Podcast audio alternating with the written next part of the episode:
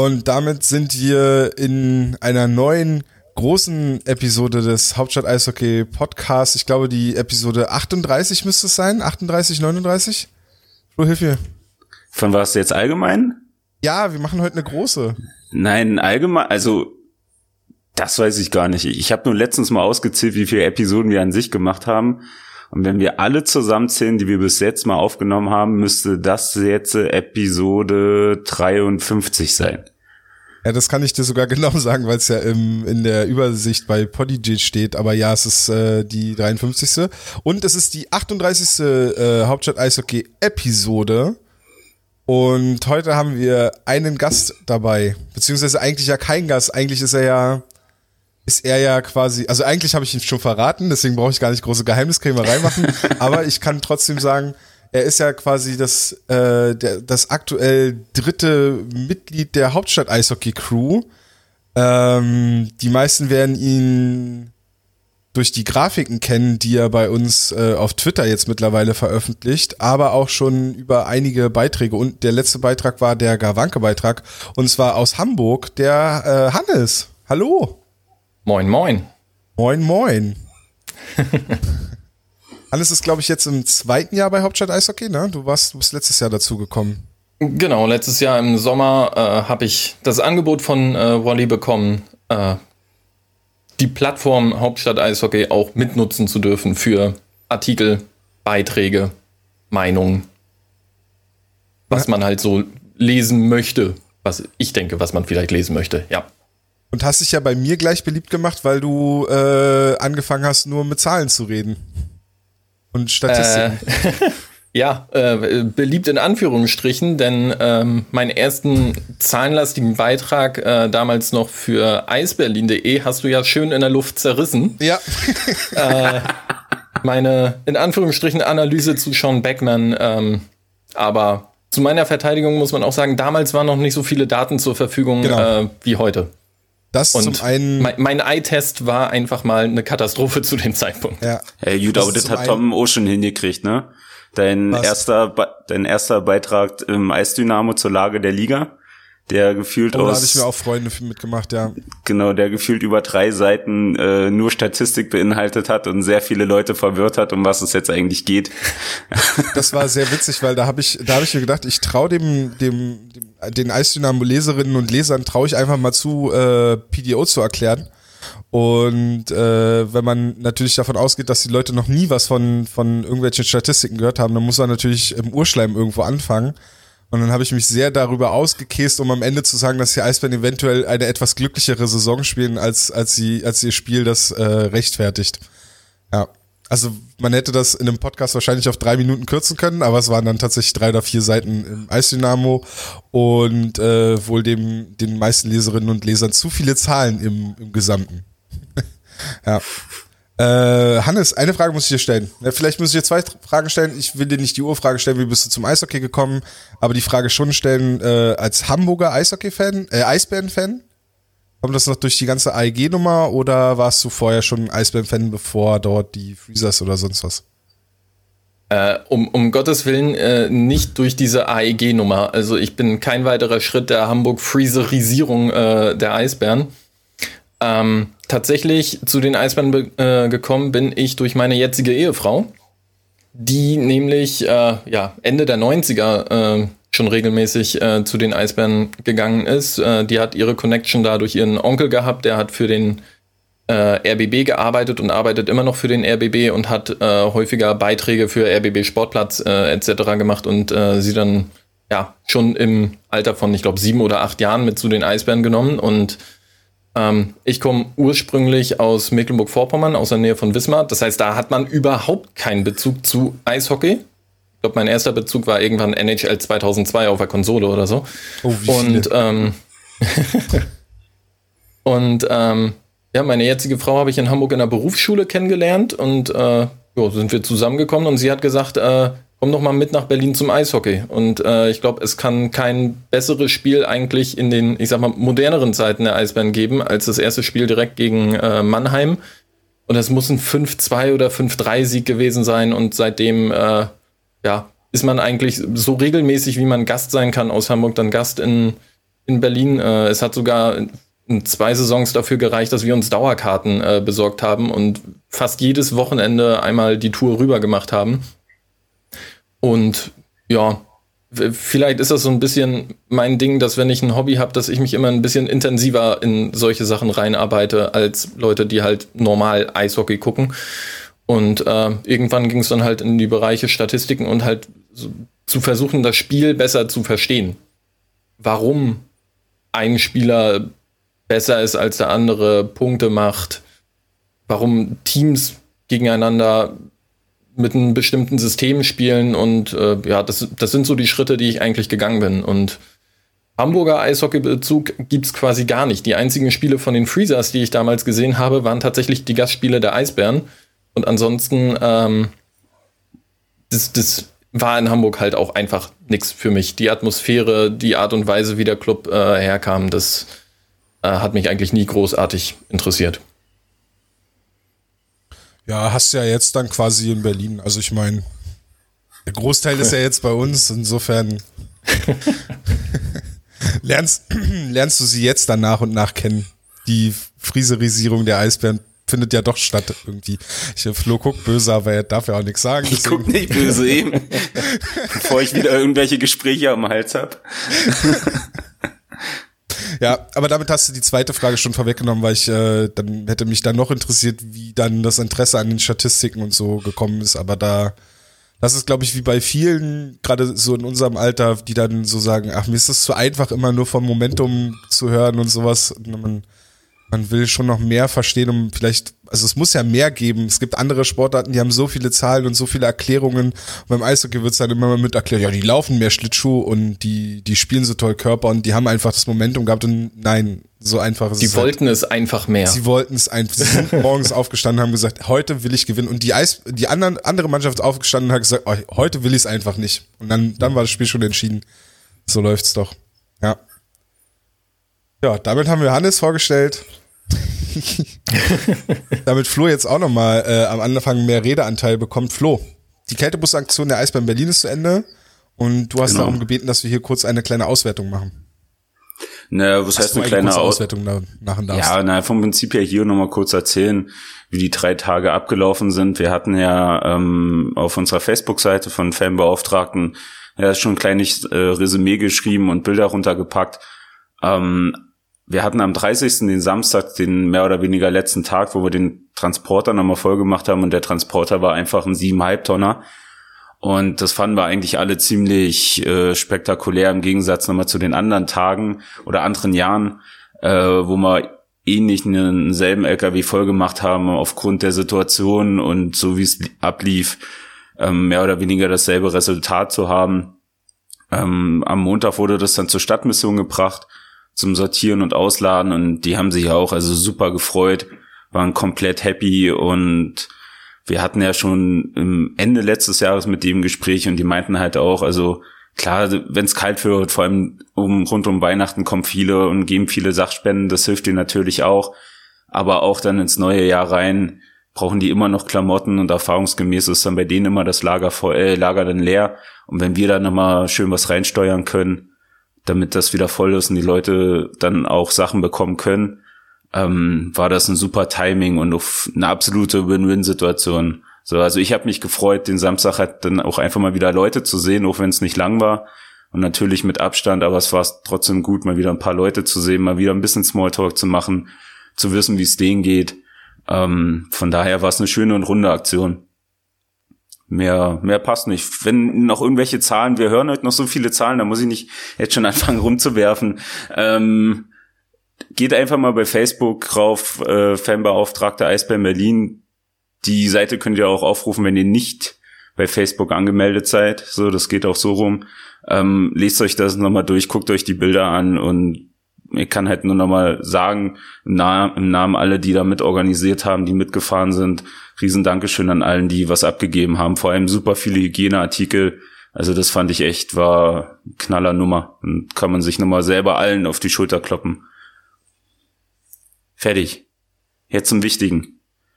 Jetzt zum, naja, wir, fangen, wir, fangen, wir, wir gehen erstmal seicht rein. Äh, wir wollen natürlich erstmal nochmal schnell, also wirklich kurz heute nicht, nicht kurze Wechsel, kurz jetzt eine Stunde über zwei Spiele reden, sondern wir wollen wirklich noch mal kurz zumindest auf die letzten beiden Spiele der Eisbären zurückblicken, um dann so diese Halbzeit, Vorgespräch ja gerade festgestellt, so richtig Halbzeit ist nicht, aber ist ja, also wir werden sehen, wie es läuft.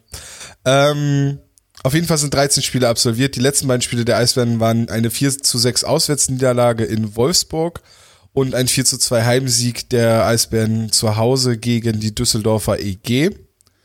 Äh, ich fange ganz kurz an zu dem Wolfsburg-Spiel.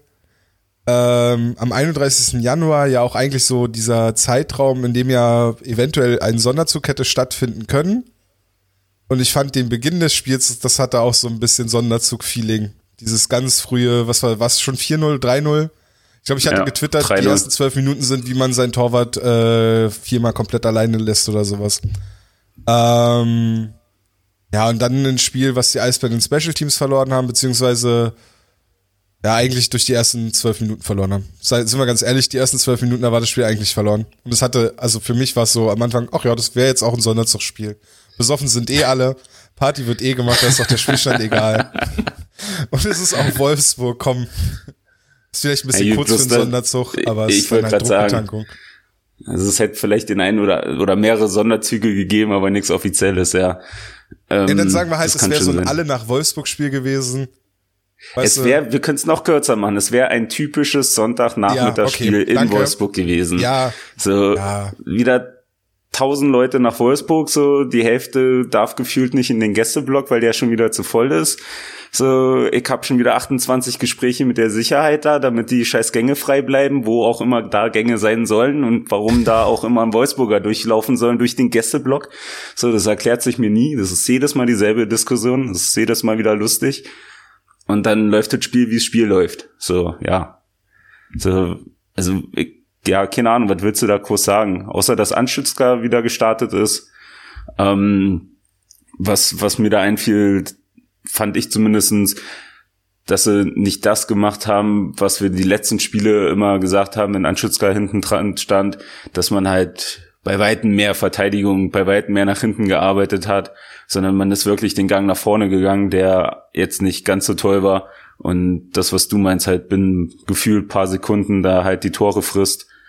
Und hinten raus wird die Zeit dann halt einfach zu eng. Also ja, ich glaube, wir brauchen es auch gar nicht so groß beleuchten. Zumindest habe ich jetzt nicht viel. Was jetzt wichtig ist, ich kann nur mein Fazit, was ich vom Spiel dann hier hatte, noch runtergeschrieben waren, 20 Minuten spielen reicht nicht. Die Powerplays, äh, eigentlich generell die Special Teams von Wolfsburg haben halt ein bisschen für sich gesprochen und man hat Cortina halt geholfen, wieder ein bisschen länger in Wolfsburg zu bleiben. Und, und das war's dann eigentlich. Also, ja, Mehr habe ich da nicht. Ich war auch, nee, ich war angefressen. Ich war froh, dass ich hier noch ein bisschen Schokolikör hatte. Den habe ich mir dann reingehauen und dann war gut. So, dann, dann war das der Tag. Das bisschen Tragische ist ja auch äh, gewesen, nicht nur, dass die Mannschaft äh, Anschitschka ein bisschen im Stich gelassen hat, sondern dass er sicherlich auch nicht unbedingt seinen Sahnetag hatte. Und ähm, gerade bei dem 1 zu 0, äh, die Aktion oh, ja. hinter dem Tor, ähm, Genau. Ich glaube, da gab es hinterher tatsächlich Redebedarf äh, mit Sebastian Elving, wie man solche Situationen äh, dann besser löst, wann man halt als Torwart von hinterm Tor den Puck aufs offene Eis spielt oder wann man halt über die Bande äh, das Ding klärt. Und ich glaube, ähm, dass das Powerplay zum 3 zu 0, zumindest laut DEL, äh, war es auch noch eine Strafe von Anschitschka für Haken, äh, äh, die zum Powerplay führte. Und ist generell unglücklich für ihn gelaufen. Mhm. Nee, du hast zum Anfang gesehen, genau die, Situation mit hinterm Tor, hatte ich schon ganz vergessen. Hast du halt gesehen, also er war für seine Verhältnisse im Vergleich zu den anderen Spielen doch ein bisschen aufgeregter. Obwohl ich halt die Situation hinterm Tor vielleicht auch noch sage, dass da irgendwo eine Fehlkommunikation war. Ich glaube, Müller kam ja von vorne, so White stand so hinterm Rücken und keine Ahnung, ob beide nur gelaufen sind und keiner hat was gesagt und er war dann überfordert und hat dann halt die schlechte Entscheidung getroffen. Aber ja, ja das war ja, war einfach kein gutes Spiel. So, das war einfach echt Krotte, das Ding. Ja. Und hinten raus wurde es ja nochmal äh, richtig wild mit äh, zwei schnellen Toren von Wolfsburg, gefolgt von äh, zwei späten schnellen Toren äh, der Eisbären, beide nochmal äh, im Powerplay. Äh, ich glaube sogar von der gleichen Formation. Ähm, beim, beim ersten Powerplay-Tor war es äh, McKiernan, der von der blauen Linie äh, getroffen hat. Und das zweite war, glaube ich, auch nach einem Schuss von McKiernan von der blauen Linie und der Rebound dann von äh, Fiore. Zum, zumindest hat man da gesehen, dass die Eisbären hinten raus dann im Powerplay noch mal ein bisschen was gegensetzen wollten. Aber insgesamt war das äh, natürlich in Wolfsburg dann auch zu wenig. Naja, da kam dann wahrscheinlich nochmal das Ego durch, dass man gesagt hat, okay, können jetzt hier nicht mit 6-2 oder so nach Hause fahren. Müssen den Fans, die ja extra hierher gekommen sind, auch noch was bieten. Ja, genau. Selbst das 6-2 wäre in Wolfsburg nicht das Schlimmste der letzten Jahre gewesen. Das stimmt allerdings auch, ja. Ähm, ja, bleibt, also finde ich jetzt, bleibt nicht viel, viel dran noch, äh, bleibt nicht viel drüber zu sprechen. Ich meine, äh, wie gesagt, es ist halt unglücklicher Start für Tobi Anschitschka gewesen, der in seinem ersten Start, äh, also erste, erstes Spiel in Wolfsburg ja äh, das Shutout hatte mit der Niederlage im, im Penaltyschießen Jetzt steht er nach vier Einsätzen bei einem Sieg und drei Niederlagen, was halt schade für ihn ist, weil ich das finde, das spiegelt nicht ganz seine Leistung wider, die er in den Spielen gezeigt hat. Das Wolfsburg-Spiel jetzt vielleicht mal ausgeklammert, das war wirklich seine schwächste Leistung bisher. ansonsten, um da schon mal vorwegzugreifen für das, worüber wir nachher noch sprechen, äh, bin ich eigentlich äh, ganz zufrieden mit der Leistung, die Tobi Anschitschka bisher in den wenigen Spielen gezeigt hat. Dann äh, lasst uns auf das Düsseldorf-Spiel schauen, was ähm, ja, jetzt vom Ergebnis her schon besser wurde, aber insgesamt fand ich das Spiel dann auch äh, hm, schwierig, sage ich mal. Also es gab wenig, was mich in letzter Zeit mitgerissen hat, wenn die Eisbären gespielt haben. Also da, also das glaube ich fasst das ganz gut zusammen.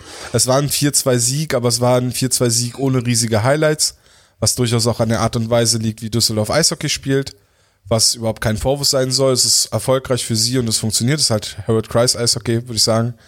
Ähm, da waren noch ein paar schöne Tore. Also, na gut, das, war das das Bartha-Tor in dem Spiel? Hatte nee, Bartha in dem Spiel getroffen? Nee, das war auswärts, wo er zweimal, wo er, du meinst, wo er relativ schnell zum Anfang da unter, unter ja, die Latte okay, dann hat. verwechsel ich das mit dem Das war im letzten Spiel. so oft, ja, ist ja auch erst ja, eine Woche her die, eigentlich. Äh, das einzige ähm. wirkliche Highlight, was du in dem Spiel hattest, war halt von, von, von der Reihe Reichelt, Nöbels, äh, Föder, was sie da rausgespielt haben vom Tor. Äh, Reichelt, ja, der von, ja, ja, von rechts reingeht, auf Nöbels liegt und Nöbels nochmal den Blick nach hinten äh, schmeißt und äh, Föder sieht und ihm das Ding schön auflegt. Also das war spielerisch, war das eigentlich schon fast das einzige Highlight. So, das stimmt schon. So, das war, ja, war halt ein Spiel. So, ich hätte es sehr getwittert gehabt. Vom, war auch noch ganz nett. Ja, genau.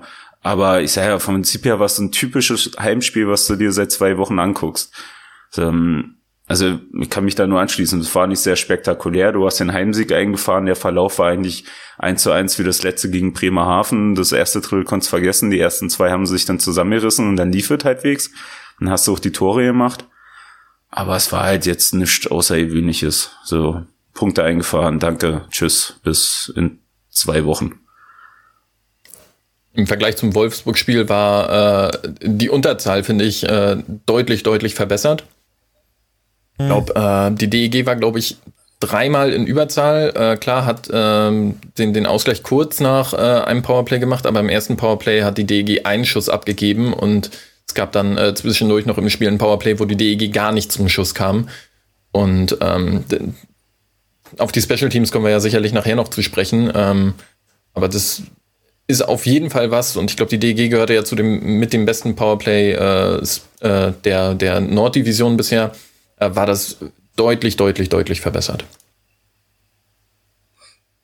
Ja, ich weiß nicht, ob es verbessert. Ja. Haben wir genug Zeit Oder ob die DEG schlecht war?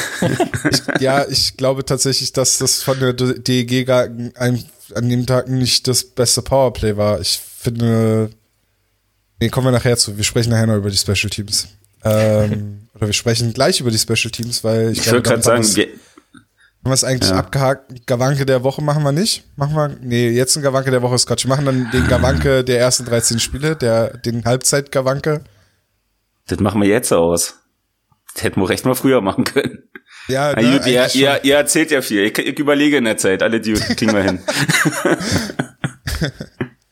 ähm, dann, scheiße, jetzt habe ich den Plan. Da habe ich den Plan. Yes. Äh, nee, wir kommen noch nicht, wir kommen noch nicht ganz zur, zur Halbzeit, sondern wir kommen, oder doch, wir gehen jetzt so rein. Und zwar äh, haben wir ja immer noch eine Pandemie. Ich weiß nicht, ob ihr es mitbekommen habt. Ach, ist, ist das noch aktuell, ja? Es ist äh, weltweite Pandemie, ja. Es ist äh, ah, sind nicht okay. die Ticketpreise schuld, dass bei den Eisbären so wenig Zuschauer ah, sind. So, ich ähm, habe gedacht, das ist so eine Trendsache wie TikTok. Nee, nee, okay. es ist kein, kein Boykott.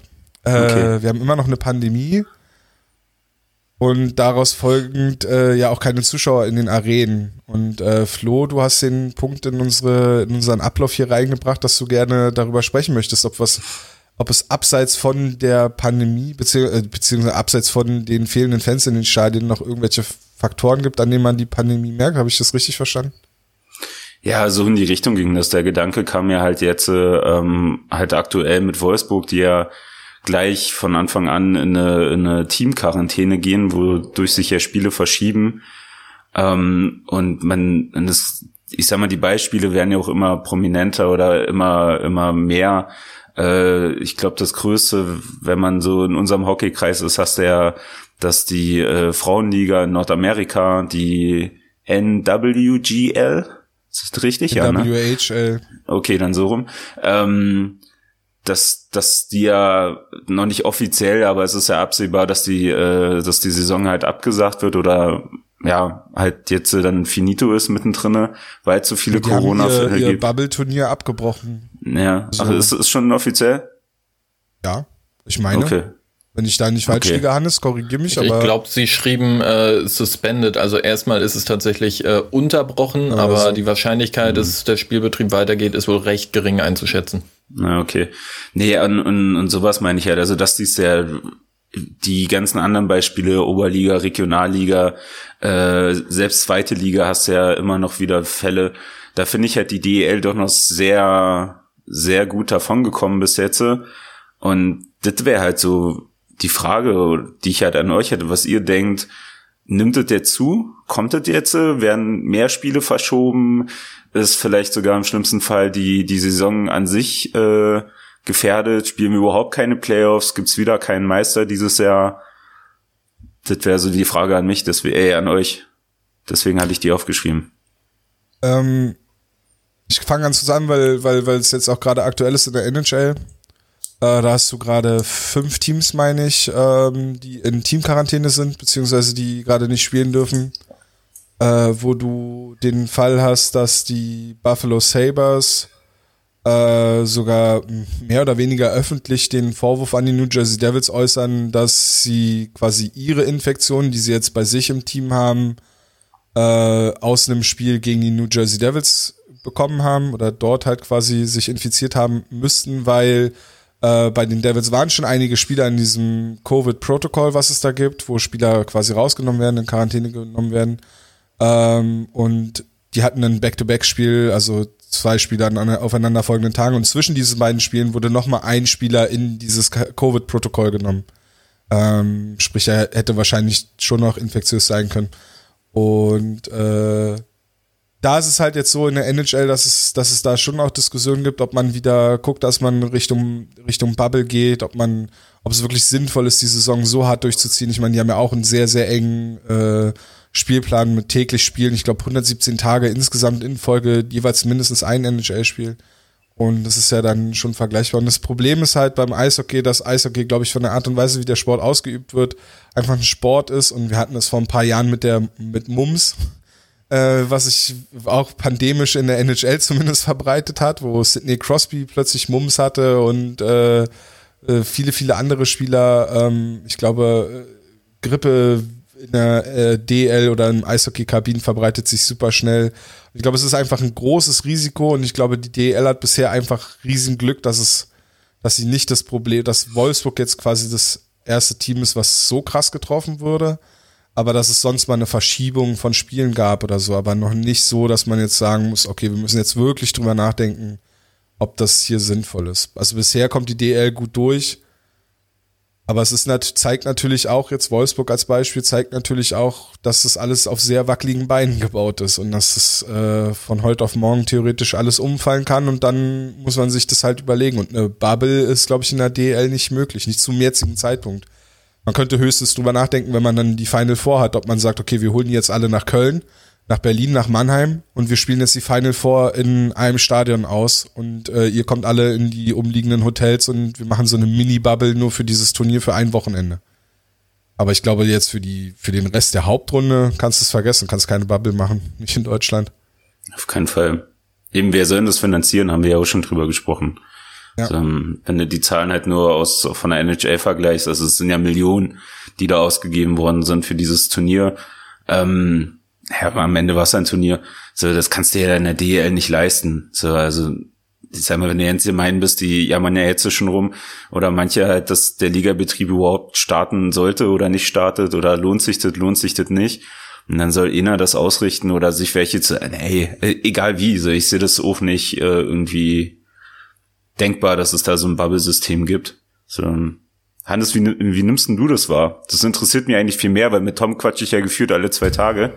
So, wir, wir haben ja gefühlt schon dieselben Ideen, den schicke ich hier noch Stichpunkte und der weiß, was ich meine.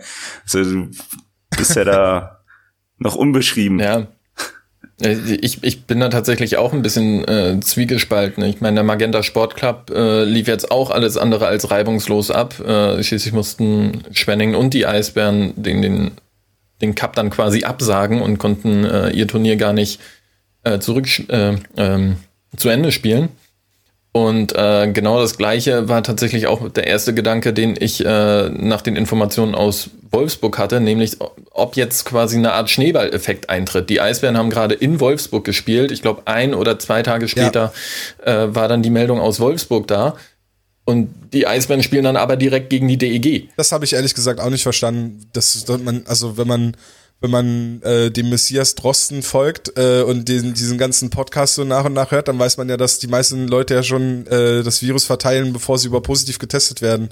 Und dann dieses Spiel mit Wolfsburg fiel halt genau in diesen Zeitraum. Ich war so, Moment, ich habe im Drosten-Podcast sowas gehört und jetzt haben die da sowas gemacht, das ist irgendwie komisch, aber okay, ihr werdet das schon machen. Wird schon gut laufen, Leute. Ich drücke euch die Daumen. Okay, jetzt weiter, Entschuldigung. ja, das, das Worst-Case-Szenario ist, dass äh, nächste Woche drei Teams aus dem Spielbetrieb raus sind. Und ähm, das, das kann ich halt an der Stelle auch nicht nachvollziehen, zumal jetzt erstmal eine, eine Spielpause da ist, wo du halt auch im Zweifel sagen kannst, äh, wir nehmen jetzt Teams raus und äh, holen halt Spiele dann zwischendurch nach. Ich meine, Back-to-Back-Spiele sind jetzt sogar äh, regulär angesetzt. Ich glaube, nach der Pause jetzt die ersten beiden Eisbären-Spiele sind Back-to-Back in Köln, Iserlohn, Düsseldorf, Iserlohn. Irgendwie so. Ja, auf jeden Fall NRW. Krefeld und Iserlohn. Ja. Genau. Und im Zweifel nimmst du halt einfach, wenn, wenn die beiden Teams sowieso noch zweimal gegeneinander spielen müssen, halt ein Back-to-Back -Back, äh, ähm, und lässt die halt den, den Tag drauf noch spielen. Also ich, ich finde es wirklich ja fast schon gefährlich, wie gerade äh, damit umgegangen wird. Und ähm, ähm, das, das Risiko schätze ich auch als hoch ein. Und ähm, heute kam die Meldung auch aus Bremerhaven, dass Jan Oberst positiv getestet wurde. Also es ist, ich will nicht sagen, dass es grassiert, weil Bremerhaven hat jetzt wahrscheinlich mit Wolfsburg nicht wirklich viel zu tun, aber äh, die Fälle ploppen jetzt halt wieder an mehreren Standorten hoch und ähm, ich finde, die DL sollte gerade in Bezug auf den Spielbetrieb da äh, vorsichtiger agieren, als sie es gerade machen. Nee. Aber eine Lösung habe ich auch nicht. Ich glaube, hätten wir eine Lösung, würden wir nicht hier sitzen. ja. Nee, Podcasts sind nicht da, um Lösungen zu präsentieren, das stimmt schon. Genau. Die sind zum Anstiften da. Ja. Ähm, ja, Flo, wie ist denn das? Du, du bist ja an den Spieltagen auch in der Arena äh, und ich weiß, äh, du hast es ja auch schon hier erzählt, dass alle Angestellten, die während der Spieltage in den Arenen sind, auch die, nee, die Pressevertreter nicht, ne, sondern nur die Angestellten, ja. die so drumherum sind, dass sie alle Schnelltests machen müssen und dass ihr ja alle deswegen auch sehr früh da sein müsst an den Spieltagen. Weißt ja, du mhm. zufällig, ob das auch auf die Spieler zutrifft? Nee, die Spieler machen keine Tests. Die kommen einfach. Nein, nee, klar. Nee, ich weiß es also, nicht, weil in der NHL ja, ist jetzt die Regel seit, ich glaube, gestern, dass alle äh, Spieler, das komplette Teamstaff und so, dass die beim Betreten der Arena einen Schnelltest machen, um dann halt ja, ne, möglicherweise ne, die Spieler, die Spieler, die Spieler werden ja, werden ja getestet ohne Ende. Auch das Ganze vom Prinzip her jeder, der äh, irgendwie Kontakt mit irgendeinem Spieler hat. So auf, das ist ja auch mit ein Gedanke, warum halt die Mitarbeiter der Eisbahn halt getestet werden. So, wie sich, also vom Prinzip her, ich gehöre nicht zum Staff, so muss aber trotzdem getestet werden, weil ich habe ja dann während der Spiele Kontakt mit einem, der dann beim Training ist. So, das ist ja der Innengedanke, aber die Spieler werden natürlich äh, fast täglich getestet im Schnelltest. Einmal die Woche gibt's halt äh, einen großen Antigentest, ähm, der immer abgehalten wird, genau auch mit dem ganzen Staff, mit Spielern, mit Trainern, so alles, die irgendwie in irgendeiner Art und Weise mit den äh, mit dem Team in Kontakt kommen. Also da ist schon eine, eine sehr intensive Testung äh, da ohne Frage. Aber wie gesagt, auch das schützt dich nicht. So, die Jungs leben ja hier auch nicht in der Bubble. So, also hast du ja, keine Ahnung, vor einer Woche kam mir Wissmann und Reichel halt mit ihrer Rewe-Tüte entgegen. So, ähm, die müssen ja auch irgendwie ihr Leben bestreiten so und können ja jetzt auch nicht die ganze Zeit, weil halt einfach nicht äh, die Möglichkeit gibt, ja bei sich in der Bude hocken oder in irgendwelchen Hotels oder sonst was. So. Also die Punkte sind ja da auch da, dass man sich trotzdem infizieren kann und ja, dann hast du den Schneeball. Also ich kenne es auch von mir von, von, von Arbeit, hatte ich glaube ich auch schon mal erzählt. So, wir haben sechs Jungs auf Arbeit. Wenn der eine nur mal kurz rüber geht in, in Konsum und da sich was holt und halt wiederkommt und sich in diesen zehn Minuten angesteckt hast, hast du die Scheiße trotzdem in der Bude. So, und alle müssen drinnen bleiben. So, und das ist ja mehr oder weniger dasselbe Prinzip. So, also, ja, also ich unterschreibe das halt, dass das, dass das System von Anfang an, weil es auch nicht anders ging, oder vielleicht, wenn man es provokant sagt und nicht anders gewollt war, halt auf wackeligen Beinen steht. So, weil sobald da ein Team drinne ist, wir haben es gerade aufgezählt, dann geht das Schlag auf Schlag. Ja, das Schlimmste, oder ja, tatsächlich das Schlimmste kann ja sein, das, was du meintest halt, Tom, oder was Hannes ja auch gesagt, wir haben ja erst vor kurzem gegen Wolfsburg gespielt, darauf gegen Düsseldorf, so Bremerhaven spielt gegen Düsseldorf, Bremerhaven spielt gegen Wolfsburg und wie es ich was alles. So, im schlimmsten Fall geht dir die komplette Nordgruppe hoch. Also, von daher, aber ja, die Spieler werden getestet, Tom. Das ist äh, vielleicht, äh, weil du meintest, im schlimmsten Fall geht die Nordgruppe hoch, ist vielleicht auch alles nur eine Verschwörung der Südgruppe, um zu bestätigen, dass die Südgruppe die bessere Gruppe Straubing, ist. das ist Straubing, verdammt. Jetzt haben wir es. Es ist Straubing. Dann kommen wir nämlich zu dem Punkt, den ich gerne mal ansprechen würde. Was haltet ihr denn von dem Modus und meint ihr, dass es eventuell, weil also da dann auch wieder so eine kleine Diskussion, die aus der NHL mit rüber, die ich jetzt so aus meinem NHL gucken mit rüberbringe, wo ja die Divisionen jetzt aufgrund der Pandemie auch neu sortiert wurden und wie ich finde, als jemand, der sowieso hauptsächlich immer die kanadischen Teams guckt, natürlich hauptsächlich den Fokus auf die Leafs, ähm, finde ich diese kanadische Division das Beste, was es gibt eigentlich gerade. Ähm, und habe mich gefragt jetzt äh, die letzten Tage, ob dieses diese, dieser Modus, wie ihn die, die DEL jetzt gerade fährt, mit einer Nord- und einer Südgruppe und dann am Ende diese, dieses Verknoten erst in den Playoffs oder dieses Verbinden in den Playoffs, dass man quasi vielleicht so einen Nord- und einen Südmeister ausspielt oder sowas, wie das dann am Ende aussehen kann, keine Ahnung. Ähm, ob das Zukunft hat oder ob ihr den normalen Modus besser findet mit der Liga, wo man viermal gegen jedes Team spielt und am Ende Playoffs hat. Ich finde es aus sportlicher Perspektive furchtbar langweilig, diese Division in der DEL. Also mir geht es jetzt schon auf den Kranz, dass du halt wirklich nur sechs Gegner gerade hast, die du immer und immer wieder zu Gesicht bekommst. Und ähm, gerade diese Aufteilung und dass es halt äh, gerade auch wirklich gar keine Nord-Süd-Duelle gibt, führt ja auch zu den Diskussionen, ist die Südgruppe besser als die Nordgruppe? Und im Grunde kannst du halt eigentlich nur äh, spekulieren und sagen, ja, natürlich ist die Südgruppe besser als die Nordgruppe. Die Südgruppe hat München und Mannheim und die Nordgruppe hat Krefeld. Also äh, äh, das ist Naturgesetz, dass es halt an der Stelle stärker ist. Aber wie es jetzt wirklich, ähm, ich sag mal, in den Mittelfeldteams aussieht, ist die DEG stärker als Augsburg? Keine Ahnung. Ich weiß es nicht. Ah, ich denke schon. Und ähm, ja. Augsburg hat Charlie, denkst, äh, Düsseldorf hat Charlie und Augsburg hat äh, Henry, also ist äh, ja, eindeutig. Gut, was, was das angeht, aber ja, aber ich, ich, ich finde es trotzdem schwer, weil es halt genau diese Vergleichbarkeit äh, einfach nicht gibt und ähm, wenn man sich halt auch ein bisschen äh, die, die Statistiken zu den Gruppen anguckt und ähm, ich glaube, es gab da ja schon mal ähm, Auflistungen auf Twitter, wie viele Tore fallen eigentlich durchschnittlich in der Südgruppe gegen die Nordgruppe. Die Südgruppe ist wesentlich defensiver aufgestellt.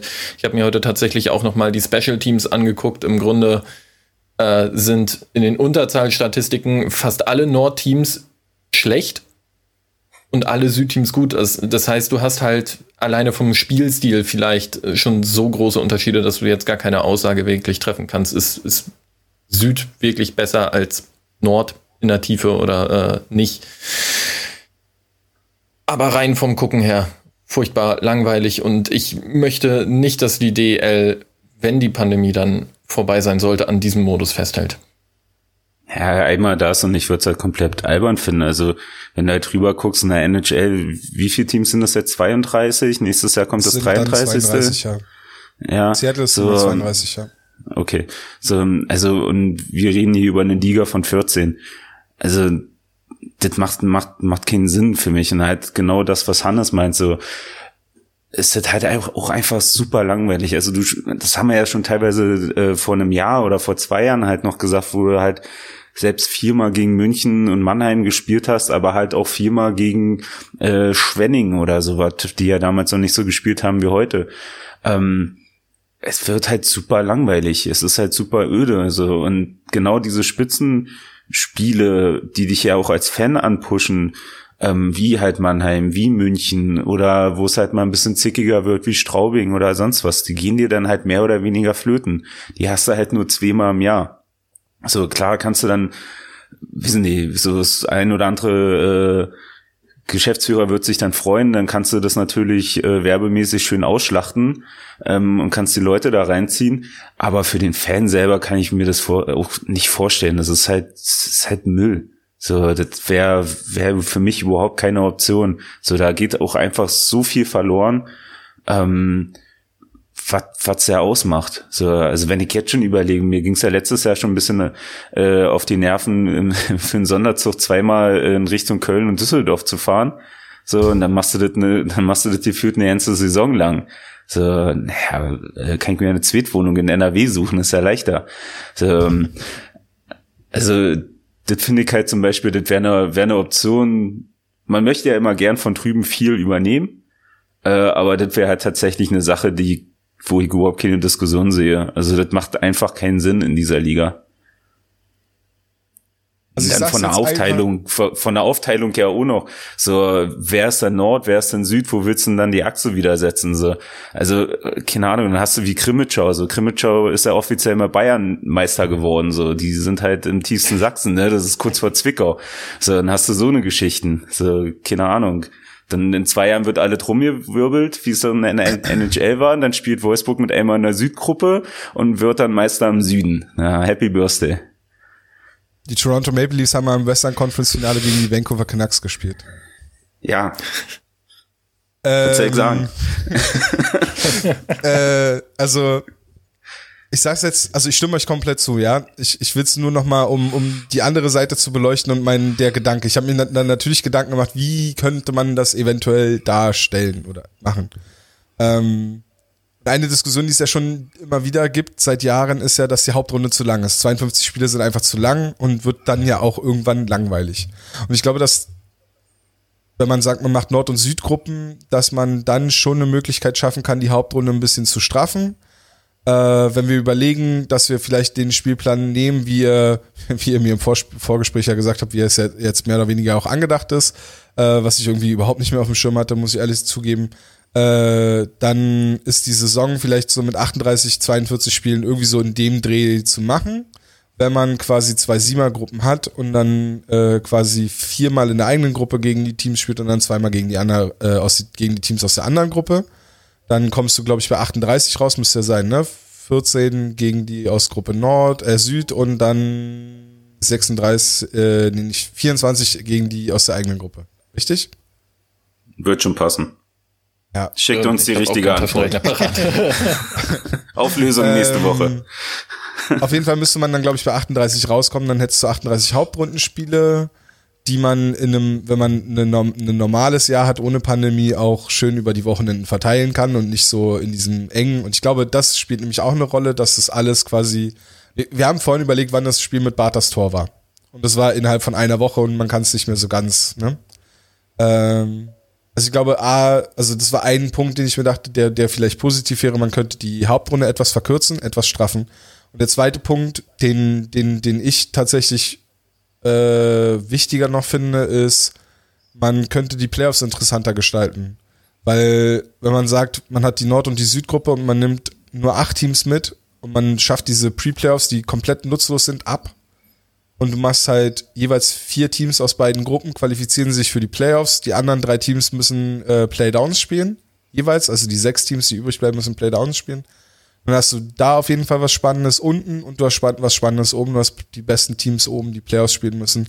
Und dann kannst du vielleicht wirklich sagen, okay, wir spielen Erster gegen Vierter aus der Nordgruppe. Also du spielst erst den Nordmeister aus und dann spielt Nord gegen Süd so ein bisschen Oberligamäßig. Äh, das war so meine Idee. Äh, bin aber auch bei euch, was ihr sagt, mit, dass es schon langweilig ist, wenn man immer und immer wieder gegen dieselben Teams spielt. Aber es hat, hat man jetzt irgendwie auch schon, wenn die ja normal ist, nur dass es einem weniger auffällt. Hm. Ja, nee, ich glaube, der Kompromiss aus den beiden Sachen wäre dann tatsächlich, also da gebe ich dir recht, es ist halt, dass die, dass die Hauptrunde an sich schon super aufgeblasen ist und halt die Pre-Playoffs, die komplett sinnlos sind, nochmal, das ist ja der Witz, du spielst über 50 äh, Spiele und dann sollst du nochmal drei Spiele machen im schlimmsten Fall, um deinen Playoff-Platz zu, äh, zu, zu rechtfertigen. Also entweder du hast den Platz nach den Spielen oder nicht. So, also die verstehe ich von Anfang an nicht, diese Pre-Playoffs. Ähm, aber da wäre ja der Kompromiss, dass du halt nicht diese Gruppen hast, sondern dann halt wirklich wie beim Fußball so eine klassische Hin- und Rückrunde und dann die Playoff spielst mit den Playdowns, Best of Seven von mir aus liebend gern und dann hast du da glaube ich auch noch mal ein bisschen mehr Spannung drinne. Aber wir sind uns auf jeden Fall einig, dass irgendwie was passieren muss. So. Ja. Also, dass der Modus irgendwie angepasst werden muss. Ja. So. Ist an der Zeit. Ja. Da putzt er sich die Nase, kommt nach vorne und jetzt haut er richtig einen raus. Jetzt geht's nämlich los. Jetzt kommen nämlich, jetzt sind wir, sind wir lang genug drin. Mal. Kick mal, wie er strahlt. Ist er wieder wach, der Tom. Ja, nee, jetzt sind, wir, jetzt, sind wir, jetzt sind wir 40 Minuten drin. Oha. Jetzt hat sich schon, die, die ersten Leute haben jetzt schon abgeschalten, die nur wegen der Halbzeitanalyse hier sind. Ähm, ja, aber wer es nach unseren kurzen Wechseln immer noch nicht verstanden hat, dass wir gern mal länger brauchen. Also hey, komm, wir haben äh, auf jeden Fall jetzt weniger rumgepimmelt um irgendwas. Wir sind, wir sind schon bei Punkten. Ähm, Sehr gut. Aber jetzt wollen wir, jetzt wollen wir über die harten Fakten reden. All klar, ich geh schaukeln. Bis später. Hannes, statistisch gesehen, ja. wie schlecht sind die Eisbären? Wie, wie schlecht worin? Nee, pass auf. Also der, der das, das, das Witzige ist ja, manchmal hat man ja so Teams, wo man, wo, wo man auf, auf dem Papier, ja nicht mal auf dem Papier, weil das wäre ja nicht Statistiken, die man sieht, so Iserlohn zum Beispiel, die, die einen guten Saisonstart haben und, und viele sagen, oh, wie kann es denn sein? Und dann Leute wie du und ich oder noch viele andere Leute gucken dann so in die Statistiken und sagen, ja, es kann halt einfach sein, dass sie gerade sehr, sehr viel Glück haben und, und Spiele gewinnen, die sie nicht gewinnen dürften. Und das wird schon irgendwann zurückkommen. Und siehe da, Iserlohn fällt jetzt so langsam wieder zum, zu Boden. Äh, Schwenningen ja auch so ein bisschen. Und äh, deswegen meine ich, wie schlecht sind die Eisbären wirklich in dem Sinne, dass man, dass da Faktoren in den Statistiken sind, die vielleicht darauf hindeuten, dass es bei den Eisbären eventuell doch gar nicht so gut läuft. Oder sagst du, nee, das, da wo die Eisbären jetzt stehen, zweiter in der Nordgruppe, das ist eigentlich schon das, wo sie sein müssen, wo sie sein sollten. Mhm. Tatsächlich ist es so, dass der zweite Platz, ähm, würde ich sagen, gerechtfertigt ist und äh, es tatsächlich eigentlich sogar noch Luft nach oben gibt. Das heißt, ähm, wenn man halt hier und da an ein, zwei Schrauben dreht, dass dann auch Bremerhaven angreifbar ist. Ähm, und zwar lässt es sich ganz einfach sagen, die Eisbären sind das beste Team bei 5 gegen 5 in der kompletten DEL. Sofern man das halt äh, vergleichen kann, Nord gegen Süd, das ist, ne? Äh, hatten wir gerade. Ähm, aber auf jeden Fall in der, in der Nordgruppe sind die Eisbären das sogar fast mit Abstand beste Team bei 5 gegen 5. Äh, ist, die Eisbären haben eine Tordifferenz von plus 14 bei 5 gegen 5. Und das Einzige, was die Eisbären tatsächlich regelmäßig reinreißt, ist die Disziplin. Denn ähm, hinter Iserlohn sind die Eisbären das zweitunfairste Team. Das heißt, sie haben die, die zweitmeisten Zwei-Minuten-Strafen bisher kassiert. Ähm, und das ist tatsächlich meiner Meinung nach mit das größte Problem. Und ähm, ich, ich spiele den Ball gleich äh, zurück zu dir, Tom, mit einer Frage, die du äh, nicht erwarten wirst. Nämlich, ähm, gefällt mir gut, der Hannes. Äh, die Eisbärenspieler mit den meisten Zwei-Minuten-Strafen sind Kai Wissmann, Ryan McKiernan und John Ramage. Haben die Eisbären ein Problem auf der rechten Abwehrseite? Oh. Und äh, mit den meisten Strafzeiten bedeutet wirklich unter den Nordteams sind alle drei unter den Top 10 der Spieler mit den meisten zwei Minuten Strafen. Wissmann und äh, McKiernan auf 1 und 2. Jetzt hat er dich, Tom. Guck mal, wie der krübelt. Ich glaube, McKiernan, ich glaube, ich glaube, McKiernan ist tatsächlich ein Verteidiger, der seine Stärken nicht zwingend in der eigenen Zone hat. Um das, also, und das meine ich nicht despektierlich, sondern ich glaube, er ist halt wirklich ein besserer Offensivverteidiger. Bei dem überrascht es mich nicht. Und wenn man, ich glaube, wenn man vergleicht, letzte, letzte Saison hatte der auch verhältnismäßig viele Strafen. Ich habe es jetzt nicht, nicht offen, ich kann es jetzt nicht äh, verifizieren. Ähm, ich glaube, über Kai Wissmann reden wir später nochmal. Das können wir, das können wir, glaube ich, dann dahin schieben. Und äh, John Ramage ist für mich ein Mysterium diese Saison, weil ich nicht ganz verstehe, was da passiert ist.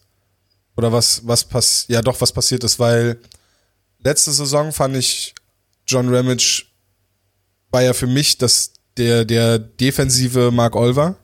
Also ein, also klar, ein Verteidiger, der extrem defensive Stärken hat, der ja auch diese Saison hauptsächlich in Unterzahl benutzt wird und gar nicht großartig Powerplay spielen soll und auch viele harte Matchups spielt. Ähm, der aber letztes Jahr das Ganze deutlich besser gemacht hat, auch weniger Strafen genommen hat. Und äh, ja, ich weiß nicht, ob er, ob er, ob er einfach nicht fit ist, ob er irgendeine Verletzung hat, die ihn irgendwie stört. Oder was, also ich weiß es, weiß es ehrlich gesagt nicht, was da passiert ist. Ich würde nicht zwingend sagen, dass sie ein Problem haben auf der rechten Verteidigerseite. Äh, ich glaube einfach, dass gewissermaßen glaube ich auch, dass es, dass alle Verteidiger der Eisbären aktuell mehr oder weniger auch ähm, Leidtragende des Systems sind. System, was nicht unbedingt von den Verteidigern erwartet, viel mitzumachen. Äh, wir haben viele Stürmer oder wir haben eigentlich alle Stürmer kommen relativ tief in die eigene Zone und holen sich da die Scheiben ab. Äh, das ist vor allem eine Sache, die sich dann darin auswirkt, dass zum Beispiel äh, Ryan McKiernan erst, äh, was hat denn der, sechs Punkte? Mhm. Sechs Punkte? Sieben Punkte? Er hat ja erst vor kurzem sein, erstes, ja. sein erstes Saisontor gemacht. Genau, das erste Auch. Saisontor erst vor kurzem geschossen und äh, verhältnismäßig relativ wenig Assists, was halt auch unter anderem daran liegt, dass wenn der Verteidiger halt quasi einfach nur hinterm Tor die Scheibe vorspielt äh, und dann die Stürmer quasi die Assists unter sich aufteilen, wenn du ein Tor aus, aus dem Rush schießt, dann äh, machen die Verteidiger, fallen die Verteidiger zumindest statistisch nicht viel auf. Ähm, und auch wenn die Eisbären offensiv sind, gehen die Scheiben relativ selten hoch, so also ich weiß nicht, die, ich finde, die Verteidiger werden zu wenig noch genutzt. Das ist, glaube ich, der Punkt, den ich machen will. Im Offensivspiel. Äh, und defensiv, ich glaube, äh, ich würde, ich würde äh, Wissmann und dann auch Müller, wenn wir dann auf die andere Verteidigerseite schauen, würde ich, glaube ich, erstmal noch aussparen.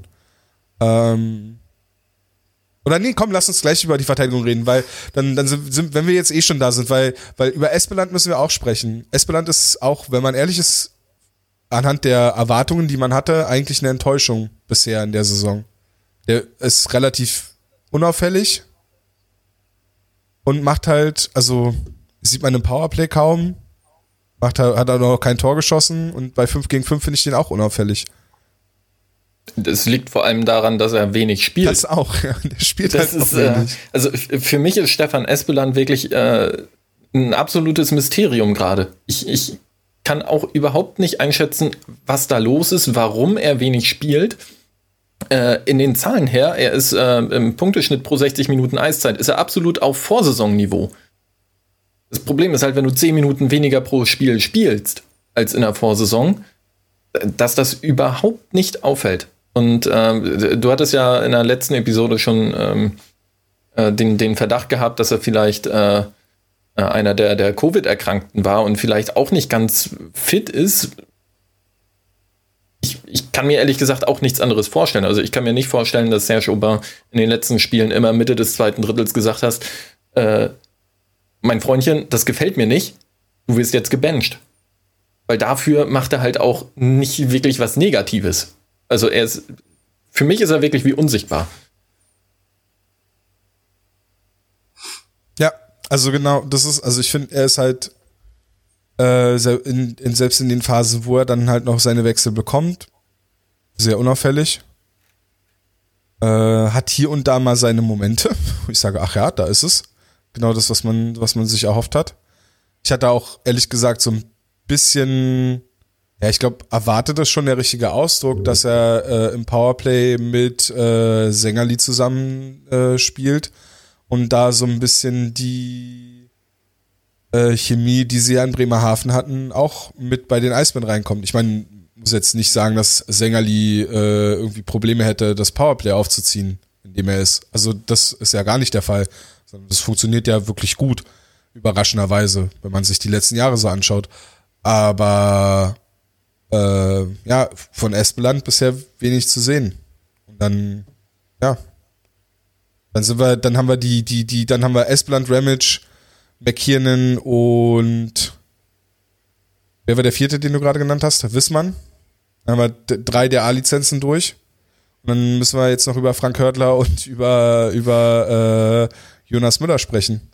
Und ich glaube, pass auf, äh, eine Sache, die, die, diese, diese Verteidigerdiskussion, nenne ich es jetzt mal, die haben wir Anfang der Saison nicht geführt und, man, und, am Anfang der Saison haben wir die nicht geführt, weil da noch Leon Gawanke dabei war.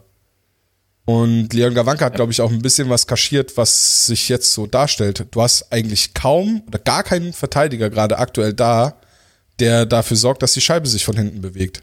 Also mit dem, also dass der Verteidiger die Scheibe bewegt. Du hast jetzt viele Verteidiger, die die, Scheibe, die was ich eben gesagt habe, diese kurzen Pässe rausspielen.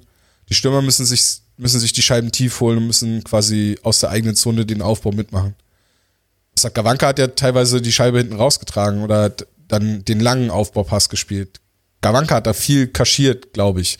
ich ohne ihn jetzt dann noch mehr, noch höher zu setzen als das. Aber ich glaube schon, dass es, dass es ein Fakt ist und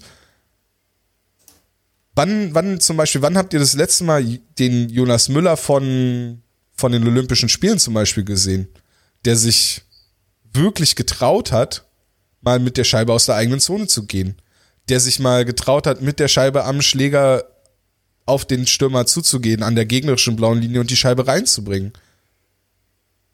Die, der ist eigentlich nicht mehr vorhanden. Und ich frage mich, wo das hin ist, weil das war eine der mhm. großen Stärken von Jonas Müller.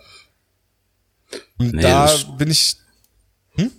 Sag Flo. Nee, was, okay. Kein, ähm, ich will ähm, keinen Monolog jetzt halten. Ich nee, alles gut. Ich, bevor ich dich unterbreche und ein Gedanke verloren geht. Egal, wisst ihr, will ich einmal Höflichkeit sein. So eine Scheiße hier.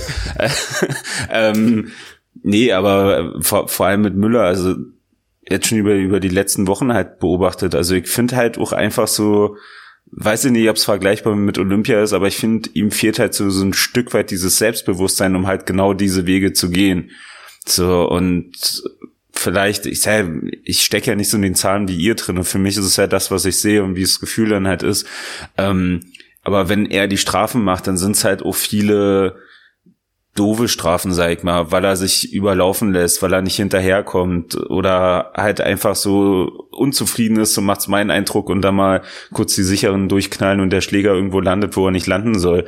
So, also mir fehlt so, so ein Stück weit diese, dieses Selbstbewusste, dieses Positive. So, ich mach das jetzt, ich lof da jetzt.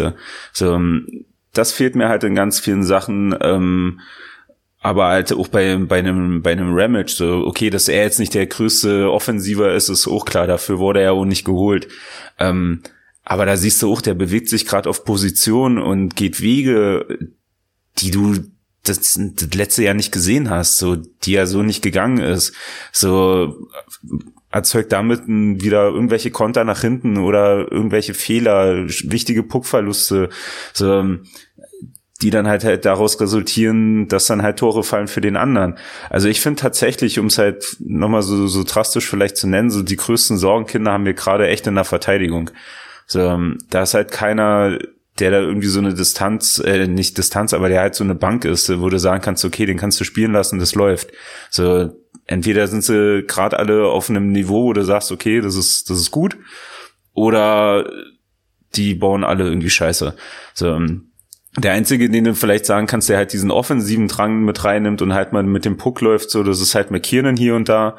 So, ähm, aber gerade so über die letzten Wochen sind das tatsächlich so die, die, der Bereich, der mir halt echt Sorgen macht. So, weil ich es nicht verstehe, weil du, du, du hast gestandene DEL-Spieler oder generell erfahrene Spieler da hinten. So, auch wenn du Wissmann teilweise noch zu jung zählst, aber jung ist er für mich nicht mehr, seitdem er, auch wenn es nur ein Buchstabe ist, aber immerhin da zu dem Captain-Kreis dazugehört. So, ähm, das sind alles Leute, die schon DEL-Erfahrung haben und jetzt mal einen Next Step machen müssen und halt wieder zu sich selber finden, vielleicht auch einfach so ich nenne es jetzt einfach mal so. Ähm, weil da sind echt, also ich kann es halt nicht erklären. Ich kann jetzt auch viel reden, aber erklären kann ich es auch nicht, aber es ist halt das, was auffällt. So, ähm, kein Plan, was da los ist. Es ist halt. Großes Schweigen. Schweigen ist immer gut im Podcast. ja, weil ich nicht wusste, ob Hannes, ob Hannes äh, direkt einsteigen will. nee, tatsächlich nicht. äh, es ist aber halt, also bei, bei, bei Wissmann zum Beispiel ist es halt nicht, nicht erst seit, seit ein paar Wochen so. Das ist schon, wenn man in die Zahlen schaut, er hat den, er hat einen der schwächsten äh, Expected Goals Werten bei den, bei den, also relativ zu seinen, zu seinen Mitspielern. Äh, schlechteste Wert im Team übrigens Frank Hördler, haben wir noch einen Verteidiger, darf man aber gar nicht ansprechen, weil er hat der C auf der Brust. Huhu. Ähm, äh, auch also da ist tatsächlich eine Zahl, die, die bei der Jonas Müller noch, noch gut dabei ist, bei Expected Goals, bei relativ zu seinen, zu seinen Mitspielern. Da ist er Platz sieben im, innerhalb des Teams, auch John Ramage noch über ihm.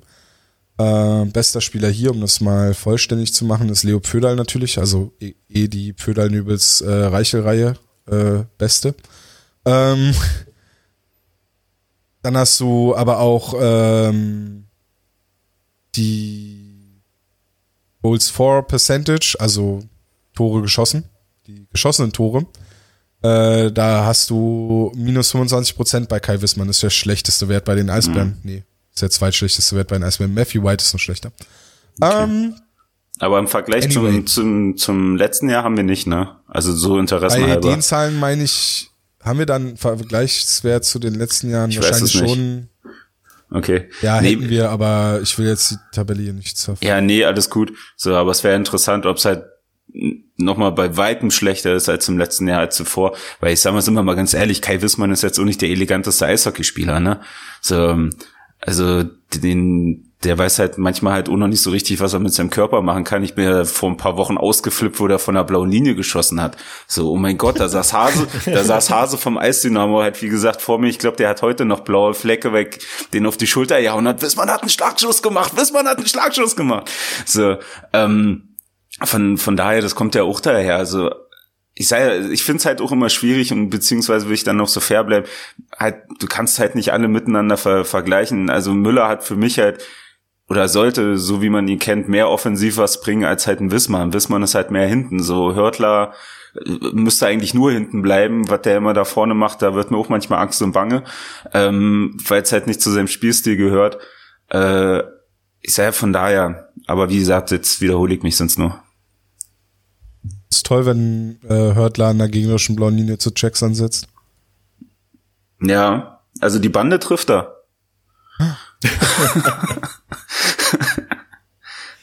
naja, und das meine ich halt so, da, da kommen gerade, wissen, da haben zu viele Leute gerade irgendwie ein Tief da hinten.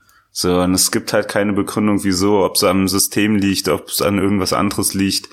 So, ob es halt auch die Situation ist. Ich sag mal, Corona macht ja auch mit uns allen was. So, warum soll es mit den Jungs äh, nicht auch was machen? Also, das kann ja auch mit dazu spielen. Keine Ahnung, so, da steckt halt keiner von uns so nah drinne beziehungsweise kann man es halt nicht erklären, aber ja, am Ende ist es halt dann halt auch ihr Job. So sind wir wieder beim Punkt. So Sport ist dann halt auch Business. So, wenn wir unseren Job nicht machen oder schlecht machen, den wir machen, wie sich Tom kommt heute Abend wieder eine halbe Stunde zu spät mit der Bahn. So, Hannes macht irgendwo den falschen Klick und ich vergesse 28 Termine für die Kids. Naja, da fragt der Chef auch mal, ob noch alle Latten am Zaun sind. So, also, das müssen sie sich dann auch einfach anhören. Das ist dann halt so.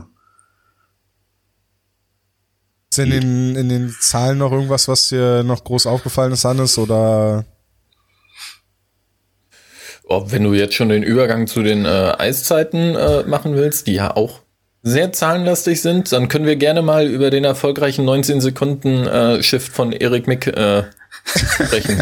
sein, sein einziger Shift im ersten Drittel gegen, ich glaube, Ah, ich habe auch schon wieder vergessen, gegen wen das war. Aber das war wirklich so, als wenn äh, die Coaches sich so äh, vertan haben. Ach, ich, ich wollte gar nicht die 12, sondern keine Ahnung, die 17 aufs Eis schicken. Komm mal bitte wieder runter. Oder, oder Mick hat sich verhört, weißt du? Boah hat 21 gesagt und ah ja, warte.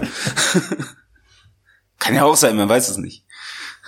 Nein, also ähm, man kann jetzt vielleicht nochmal, äh, um das Thema Defensive vielleicht abzuschließen, ja. dass es äh, wirklich das Glück für die Defensive ist, dass die Eisbären ein äh, recht starkes Puckbesitzteam sind und die Defensive gar nicht so oft gefordert wird.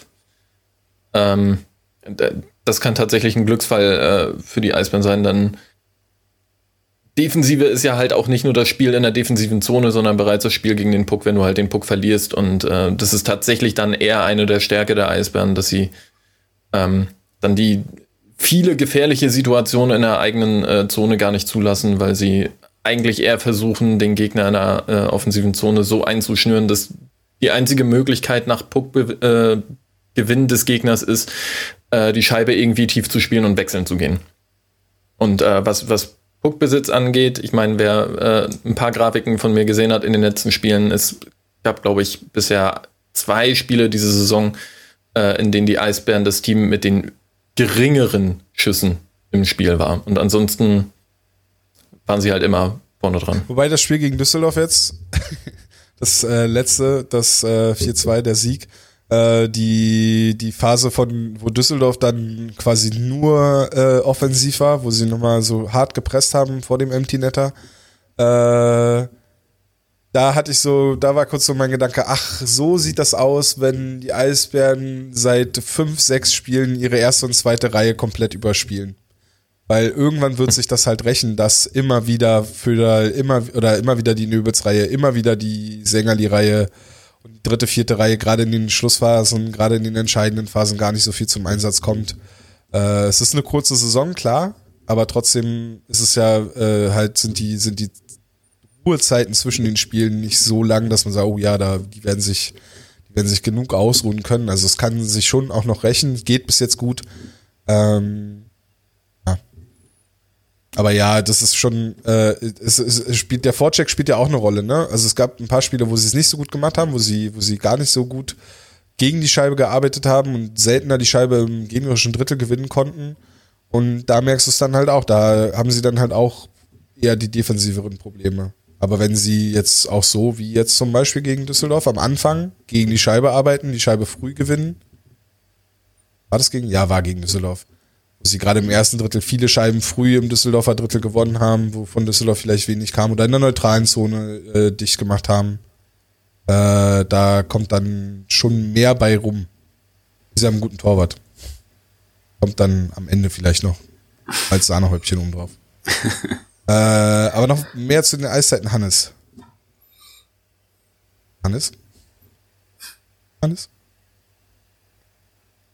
Hannes hört mich gerade nicht. Flo, hörst du mich noch? Ja, ich bin noch hier voll da. Alle Dude, red mit mir. ich kann dir nichts zu den Eiszeiten sagen, aber ich kann dir vielleicht zu anderen Sachen was sagen. Dann sag mir was zu anderen Sachen.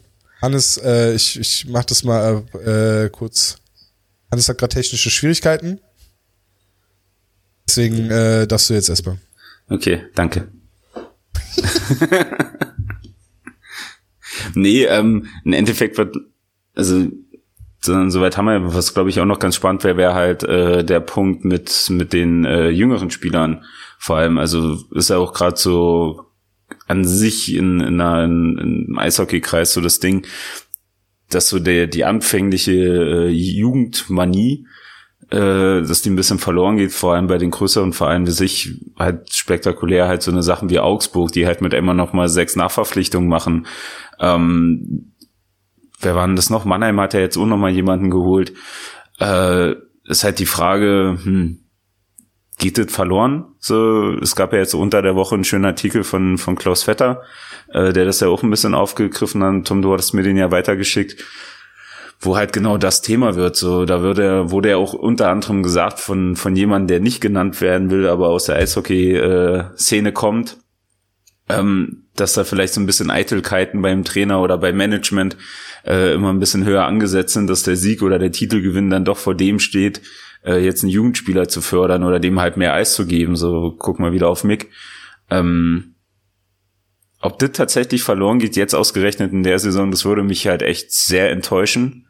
Also gar nicht mal Berlin speziell, sondern einfach so für die Liga, äh, weil ich eigentlich gehofft hat, dass man halt mit der Saison da so ein kleines Umdenken bringt, egal aus welchem Grund, sei es finanziell, sei es vom Spieler, Material her oder sonst was, ist ja scheißegal.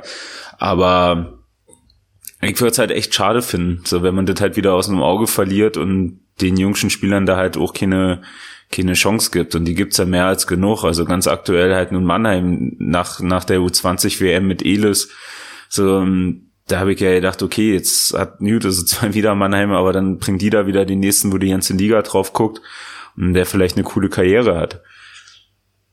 Ich sag nee. Du davon, Tom? Ähm, ich ver ja, dann also dann ist ja auch die, du meinst auch die Boyczak-Verpflichtung zum Beispiel. Auch, ja. So, es, es waren ja, es waren ja super viele. So, und das war ja, war ja über die ganze, über die ganze Liga gesehen. Also es sind jetzt super viele äh, ausländische Spieler oder Spieler mit einer Lizenz, mit einer Ausländerlizenz halt nachverpflichtet worden. Ja, ich, ich ähm, würde jetzt nicht sagen, dass ich den Artikel von Klaus Vetter gut fand. Ähm, er spricht ein Thema an, es ist halt der jährliche äh, im deutschen Eishockey müsste mehr für deutsche Talente passieren äh, Beitrag, den es immer wieder gibt. In diesem Jahr vielleicht ein bisschen dadurch aufgewärmt, dass äh, dass sich viele Mannschaften, nicht alle muss man sagen, aber viele Mannschaften natürlich gesagt haben, ja gut, jetzt müssen wir das halt als Chance begreifen und müssen halt mehr auf Jugendspieler setzen und vor allem mehr auf eigenen Nachwuchs setzen. Manche Mannschaften fahren damit auch so ein bisschen gegen die Wand. Bei manchen, bei anderen Mannschaften, und da würde ich die Eisbären reinzählen, ist es eigentlich auch eher, oder wäre es eine Chance gewesen zu sagen, hey, wir gucken mal, was wir hier haben und wir gucken mal, auf welche, also irgendwann musst du den jungen Spielern eine Chance geben, weil sonst ist es zu spät und du weißt nicht, du weißt nicht mehr, was du mit denen, mit denen machen kannst und, und, und wo die Karriere mit denen hingehen kann. Hm. Ähm, so als Beispiel zum Beispiel das, das wöchentliche Beispiel Charlie Janke, ähm, wo du irgendwann den Punkt verpasst hast, zu wissen, was du aus dem machen kannst. Äh, wo es einfach dann der logische Schritt war, dass er woanders hingeht, einfach damit er sich besser und wei äh, überhaupt weiterentwickeln kann. Wenn du jetzt Spieler hast wie Erik Mick oder Nino Kinder, Nino Kinder, der jetzt äh, unter der Beutschok-Verpflichtung äh, leidet, in Anführungszeichen, weil er halt nicht mehr spielt, ähm, dann ist es, glaube ich, langfristig nicht gut für die Entwicklung. Und irgendwann sind die Spieler in einem Alter, ich meine, wir haben jetzt auch keine DNL, ich glaube, diesen, diesen Schritt, dass man die Spieler in die, in die äh, Kooperationsmannschaften steckt, ist halt jetzt auch nicht unbedingt der sinnvollste. Das haben wir, da haben wir auch schon drüber gesprochen, jetzt auch aufgrund der Pandemie. Irgendwann sind die Spieler in einem, oder die Spieler sind aktuell in einem Alter, wo sie spielen müssen, um halt sich zu entwickeln. Und dann sind es halt keine 13-Minuten-Shifts, sondern äh, 13 Sekunden Shifts, sondern dann muss da halt mal mehr passieren. Dann musst du die Spieler auch mal in Situationen werfen, wo sie auch mal versagen können. So wie Anschitschka in Wolfsburg beispielsweise. Da fand ich tatsächlich gut, dass Ober gesagt hat, nee, der spielt das Spiel durch. Der hat jetzt hier zwölf beschissene Minuten am Anfang gehabt, aber der spielt das Spiel durch. Da muss Anschitschka selber, aber auch die Mannschaft müssen jetzt dafür sorgen, dass sie aus dem Sumpf wieder rauskommen. Haben sie jetzt in dem Spiel nicht geschafft, aber man muss schon, man muss dann die Verantwortung auf die, auf die Spieler auch mal legen und muss sagen, so, ihr müsst jetzt auch mal Fehler machen, also die jungen Spieler. Ihr müsst jetzt halt auch mal irgendwie Mist machen. Und das sind so Sachen, die zum Beispiel, und ich glaube, deswegen haben wir auch so hohe Erwartungen an Wissmann und Müller, weil wir von den Jungs das gesehen haben am Anfang ihrer Karriere. Und es war ja, also gerade Wissmann war ja unter Uwe Krupp so ein, wie so ein kleiner Musterschüler, ne? Aber und Uwe Krupp war jetzt sicherlich keiner, der groß auf Nachwuchs gesetzt hat. Der hätte am liebsten nur 35-Jährige in der Mannschaft gehabt, die ja. irgendwie mal drei NHL-Spiele gehabt haben. Ja. Hat man ja ein schönes Beispiel gehabt zum, wie haben sie es genannt, Tag des Nachwuchses oder sowas in Köln. so, ich habe nur Bilder Aber gesehen. Ich habe ich hab eher gedacht, okay, die haben jetzt einen Pauseneck. Ah nee, es, es sind ja Spieler, die privat da sind. So. Aber der hat zum Beispiel Wissmann viel eingesetzt und hat Wissmann viel in Situationen gesteckt, wo er Verantwortung zeigen muss. Ich glaube auch, das ist der, Also das hat Wissmann in seiner Entwicklung sicherlich vielleicht jetzt nicht die beste Saison aktuell, aber der hat in seiner Entwicklung sicherlich durchaus geholfen. Aber wo soll denn das jetzt für Nino Kinder aktuell passieren? Wo passiert das denn jetzt für, für Erik Mick? Der jetzt, also, ne? Besser sitzt nur du in der Arena, Flo. Aktuell. Und vielleicht die Fotografen, die sich nicht Ja, mehr von Fans anpöbeln lassen müssen. Ja, manchmal komme ich So. auch näher ans Eis als die, aber egal. Wo, So, wobei es ja bei Mick zuletzt auch Spiele gab, äh, wo er ja deutlich mehr Eiszeit als äh, Stefan Espeland äh, bekommen hat. Aber, Was an der ähm, kuriosen Situation um Stefan Espeland liegt. Richtig, ich glaube nicht, dass Erik Mick der Grund für die wenige Eiszeit von äh, Stefan Espeland ist, sondern ich sehe bei, bei Erik Mick eher die Gefahr äh, dessen, was mit äh, Maximilian Adam zum Beispiel vor ein paar Jahren in Berlin Ja. passiert ist, äh, dem man halt nachgesagt hat, der Junge kann in der DEL 2 nichts mehr lernen. Den musst du jetzt in die DEL werfen. Der muss da, wie du gesagt hast, Tom, auch seine Fehler machen. Ansonsten kann der sich nicht weiterentwickeln. Und der logische Schritt für Adam war dann nach Wolfsburg zu gehen, wo er in seiner ersten Saison auch relativ wenig gespielt hat, weil Wolfsburg ist jetzt auch nicht unbedingt dafür bekannt, dass sie äh, Nachwuchs äh, großartig fördern. Ich glaube, äh, Steven Rabe äh, in Wolfsburg, der stand bisher fast in jedem Spiel auf dem Spielberichtsbogen und hat noch keine komplette Minute Eiszeit in dieser Saison gehabt. Äh, das, das ist wirklich äh, Wahnsinn. Ähm, aber das ist halt die Gefahr, die du hast. Damals wurde es halt gesagt, gerade weil du Wissmann und Müller hattest, ich glaube, das war eine, eine Aussage von Stefan Ustorf, wir, wir können, wir haben so viele Verteidiger in Berlin, wir können nicht alle ins DL-Team mitnehmen und dann müssen sich halt auch irgendwo die Wege trennen. Aber äh, aktuell sieht man, dass Platz da wäre. Gerade da äh, Konstantin Braun jetzt auch nach äh, Krefeld ausgeliehen wurde und ich glaube, die Wahrscheinlichkeit nicht unbedingt sehr groß ist, dass er nächste Saison wieder in Berlin äh, spielen wird. Da könnte man, wenn man wirklich wollen würde, Platz für einen Erik Mick schaffen. Man muss, muss es halt wollen. Zumal, wenn die zumindest die Eiszeiten und auch ein bisschen die Spielweise darauf hindeutet, dass ein Stefan Espeland nicht ganz fit ist, dass vielleicht ein John Ramage hier und da mal nicht ganz auf der Höhe ist äh, und der Spielplan so eng gestrickt ist, kann man ja einfach mal sagen, hey komm, du machst ja, dann, dann macht jetzt halt mal John Ramage oder Stefan Espeland macht jetzt halt mal zwei Spiele Pause und dafür kriegt Erik Mick die Eiszeit und spielt dann halt drei, vier, fünf Spiele mal 15 Minuten. Und äh, ach komm, wir führen jetzt hier 4-1 gegen Düsseldorf und wir haben eine Überzahl spät im Spiel. Komm, spiel doch mal Powerplay. Ich will mal sehen, was du im Powerplay machen kannst an der blauen Linie. Ich erwarte nicht, dass es, ähm, dass, dass sie permanent äh, in Topspielen, jetzt zum Beispiel, wenn wir sagen Bremerhaven, ähm, dass sie permanent in Unterzahl zum Einsatz kommen, dass sie permanent in Situationen gegen die besten Reihen zum Einsatz kommen oder so. Aber ich erwarte schon, dass die, dass, dass die Spieler halt auch in Situationen, wie, wie gesagt, dass sie in Situationen geworfen werden, wo sie was machen müssen, wo sie sich zeigen müssen. Es bringt ja auch nichts, wenn sie permanent dann oder immer nur gegen die schlechteren Reihen der Gegner aufs Eis gehen müssen. Man, man will sie auch sehen. Ich meine, ich war, äh, stimmt, mit Erik Mick, das hatte ich auch über, hatte ich auch gesehen. Er hat ja auch in ein, zwei Spielen äh, sogar viel Unterzahl Eiszeit bekommen, glaube ich, an der Seite von Ramage, meine ich. Ja. Also da, da wird zumindest was gemacht, aber Nino Kinder zum Beispiel. Also wir haben auch die Frage bekommen, wir haben jetzt so Fragen aufgerufen, aber wir haben auch die Frage zu Jack Boyczak bekommen. Jack, Jack Boyczak habe ich in dem Moment nicht verstanden. Klar, wir haben am Anfang, also wir haben aktuell die zweitbeste Reihe der DEL spielt bei den Eisbären. Die Föder-Kinder, äh, Föder-Reichel, äh, Nöbels-Reihe. Das ist die zweitbeste Reihe der DEL, die ohne Center auskommt. Äh, und natürlich haben wir auch darüber gesprochen, dass die Centertiefe bei den Eisbären nicht so vorhanden ist. Aber Zach Boyczak ist meiner Meinung nach und bisher die Spiele, die drei Spiele, das ist natürlich Small Sample, aber die, die drei Spiele haben es auch gezeigt. Ich fand den jetzt nicht unbedingt besser oder beeindruckender Nee. als Nino Kinder. Nee, also bis jetzt hat er noch nicht gezeigt, was er, was er vielleicht kann oder den Grund, warum man ihn geholt hat. Ja. Also, ja, also das ging mir auch speziell gegen, also nochmal bei Düsseldorf ist es mir nochmal ganz äh, bewusst geworden. Du siehst ihn zwar flitzen und machen und tun, aber da kommt halt hinten eine Strauß viel. So, ähm, also ja, also überzeugen konnte er bis jetzt noch nicht. Das stimmt wohl. Ja. Glück, für, Glück in Anführungsstrichen für die Eisbären war halt, dass sich Mark Olver verletzt hat und dass dadurch äh, überhaupt eine Center-Position nochmal gefüllt werden musste. Und ähm, ich Ja. hatte ja auch zur Verpflichtung von Boyczak äh, gesagt, äh, super, Nino Kinder, viel Spaß in Weißwasser. Jetzt hat sich Marc Olver verletzt und Nino Kinder spielt trotzdem in Weißwasser, obwohl eigentlich die Center-Position offen gewesen wäre. Jetzt hat man Sebastian Streu hochgeholt. Und ähm, ich weiß nicht, der Arme tut mir auch ein bisschen leid. Weil der hat in der letzten Saison eigentlich auch gezeigt, dass er auch offensiv eine gewisse Rolle spielen kann und versauert halt jetzt Streu auch mit. Oder Kinder? Ja. Streu, Sebastian ja. Streu, ja. Und jetzt versauert er halt mit sechs Minuten Eiszeit und, und spielt halt in der vierten Reihe, ja, die halt in den letzten Spielen regelmäßig äh, Mitte, Ende des zweiten Drittels ihren letzten Shift hatte. Ja. Also Sebastian Streu hat ja jetzt auch letztes Jahr nicht, nicht so die Rolle, dass er, dass er super viel äh naja, also dass er super viel Eiszeit hatte und noch immer die Verantwortung Schluss, äh, in den Schlussphasen der, Spielen, äh, der Spiele.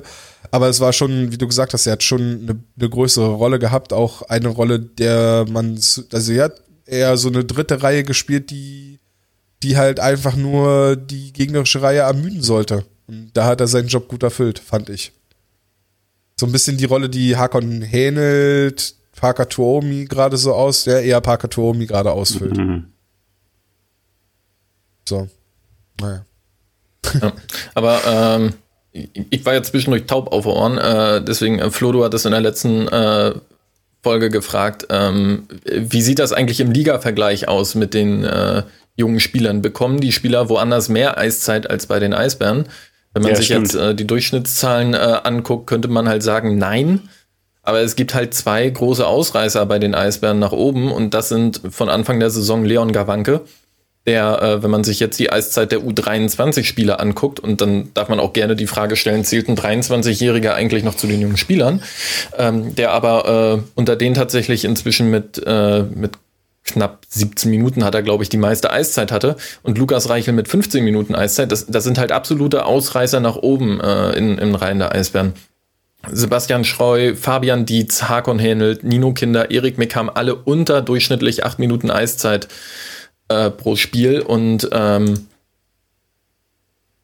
im Ligaschnitt sind es halt eigentlich knapp neun Minuten, die halt okay. Spieler bei ja. anderen Teams bekommen. Ja. Vorneweg Krefeld, aber Krefeld macht auch gerade außer Not irgendwie eine Tugend und hat natürlich auch mit, äh, mit dem U23-Team auch einen anderen Unterbau. Aber wir müssen dann schon differenzieren, weil ich finde, du kannst Lukas Reichel in der Kategorie nicht nennen. Ich genau, das wollte ich gerade sagen. darf in der Kategorie ja. nicht zählen, weil ja. Leon Gawanka hat ein Jahr Nordamerika oder jetzt mehrere Richtig. Jahre Nordamerika, aber er hat schon ein Jahr AHL gespielt, was ihn zu mehr AHL-Spielen bringt als mancher Ex-AHL-Star, der nach Europa wechselt. Ähm, er hat in den, also er hat gerade, seit er den Sprung nach Nordamerika gemacht hat, auch nochmal so einen krassen Entwicklungsschritt gemacht, dass er vom Niveau her, was er hatte, schon mal also ich meine es nicht böse, ne, weil wir vorhin auch über die gesprochen haben, aber als er, als äh, er hat im Magenta Cup schon gezeigt, er, er war da schon vom Niveau her deutlich vor Müller und Wissmann. Und das, und ich finde auch nicht, dass, also klar, also wir haben es ja auch schon öfter gesagt, mit 23 bist du kein junger Spieler mehr eigentlich. Wenn du dir anguckst, wer die Topstars in der NHL sind, das sind alles Anfang 20-Jährige. Natürlich ist die DEL im Verhältnis älter, aber trotz, also ein U23-Spieler, sorry, aber ein 22-Jähriger sollte sich mittlerweile ja. in der Liga etabliert haben. So, jetzt ja, sonst, natürlich. Ja, sonst, sonst kommt es ja irgendwann zum, äh, zum Punkt für sich, so, dass hier Rookie des Jahres 25 ist oder sowas. Also Gut, das hast du in der NHL ja auch, weil na egal. Ja, aber ähm, jetzt nicht die Masse gesehen, nee, aber dann, nein, das nein, was nein, du dann das was du halt drauf meinst, das ist halt so mit 23 bis also gehörst du nicht mehr zu der Kategorie wie ein U18. Also wirklich der Cut wäre bei mir so praktisch mit der U20, das sind Jugendspieler abwärts. So, die kannst du zweifelsohne als Jugendspieler nehmen, da kannst du vielleicht nur noch 21 machen, aber dann hört schon fast auf. So, ja, zumal, ja, klar. wenn du statistische Modelle hast, die, die, die aussagen, dass Spieler in ihrem Alter zwischen 23 bis 26, 28 auf dem Peak ihrer Karriere sind, also auf mhm. dem absoluten Höhepunkt ihrer Karriere und, und dann eher wieder die, die Karriere nach unten geht, dann ja. kannst du quasi als U23-Spieler musst du ja auf dem Weg dahin sein. Also U20 bin ich voll bei dir. U20 ist für mich noch ein junger Spieler. Dann ist Lukas Reichel da noch in der Kategorie. Ich glaube, Gawanke ist schon drüber. Ähm, ja, wie gesagt, die würde ich bei den Eisbären dann noch rausnehmen und dann bist du bei Spielern Hänelt, Tuomi, äh, Kinder und Mick. Dann sieht's, glaube ich, dann schon wieder schlechter aus. Wenn man die rausnimmt aus der Rechnung, dann ist es Definitiv. schon wieder mhm. sehr schlecht. Ja. Ähm, wo wollen wir jetzt hin? Wir sind jetzt hier tatsächlich ein bisschen in den, in den, in den, in den Punkten gesprungen, weil, weil Hannes leider kurz die technischen Probleme hatte. Ähm, wollen wir zu den Fragen kommen? Wollen wir gucken, ob die, ob wir über Ja. die Fragen nochmal, noch mal kurz was. Ja, wir, wir, wir haben ja die Geschichte, was haben wir denn jetzt? Knapp ne, eine Stunde 20, Pi mal Daumen. Ja. Bevor wieder, äh, ja, eben, du hast Zeitprobleme, bevor wieder irgendwelche äh, Menschen mit Tiernamen bei Twitter sich beschweren, dass es zu lange dauert. ähm, lass uns zu den Fragen kommen. Ist auch okay. Wird doch langsam dunkel, ich habe Urlaub, mein Sofa schreit. Ja, also wir haben, glaube ich, auch so ein bisschen was äh, schon beantwortet. Wollen wir, wollen wir die Facebook-Frage erst beantworten? Naja, knallroh ist hier. Die, Äh, Hannes, du hattest die vorhin, ich glaube, du hattest die schon mal entschlüsselt, weil die sehr all over the places äh, von Marco auf Facebook. Oder haben wir das, haben wir das schon mehr oder weniger? Ja, doch, Wissmann haben wir da besprochen. Marco hat aber über zu Wissmann was gefragt. Und Ob offensiv starke Spieler von ihren hart arbeitenden Reihenkollegen eher profitieren, war, glaube ich, der zweite Teil der Frage, oder?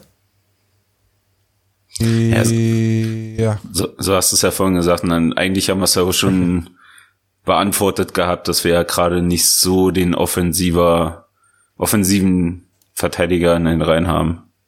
Naja, was er, glaube Also- ich, meint, ist auch, äh, wenn du in deiner Reihe jemanden hast, der hart arbeitet. Ach so, so allgemein. Ja. Da f- Ganz platt generell beantwortet, jeder profitiert von hart arbeitenden Spielern auf dem Eis. Natürlich. Punkt.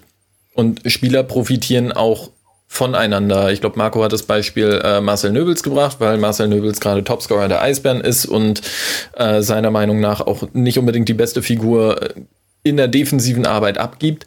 Äh, Natürlich profitiert er in der äh, Offensive auch davon, dass Leo Föderl gerade einen Lauf hat und seine Pässe verwertet.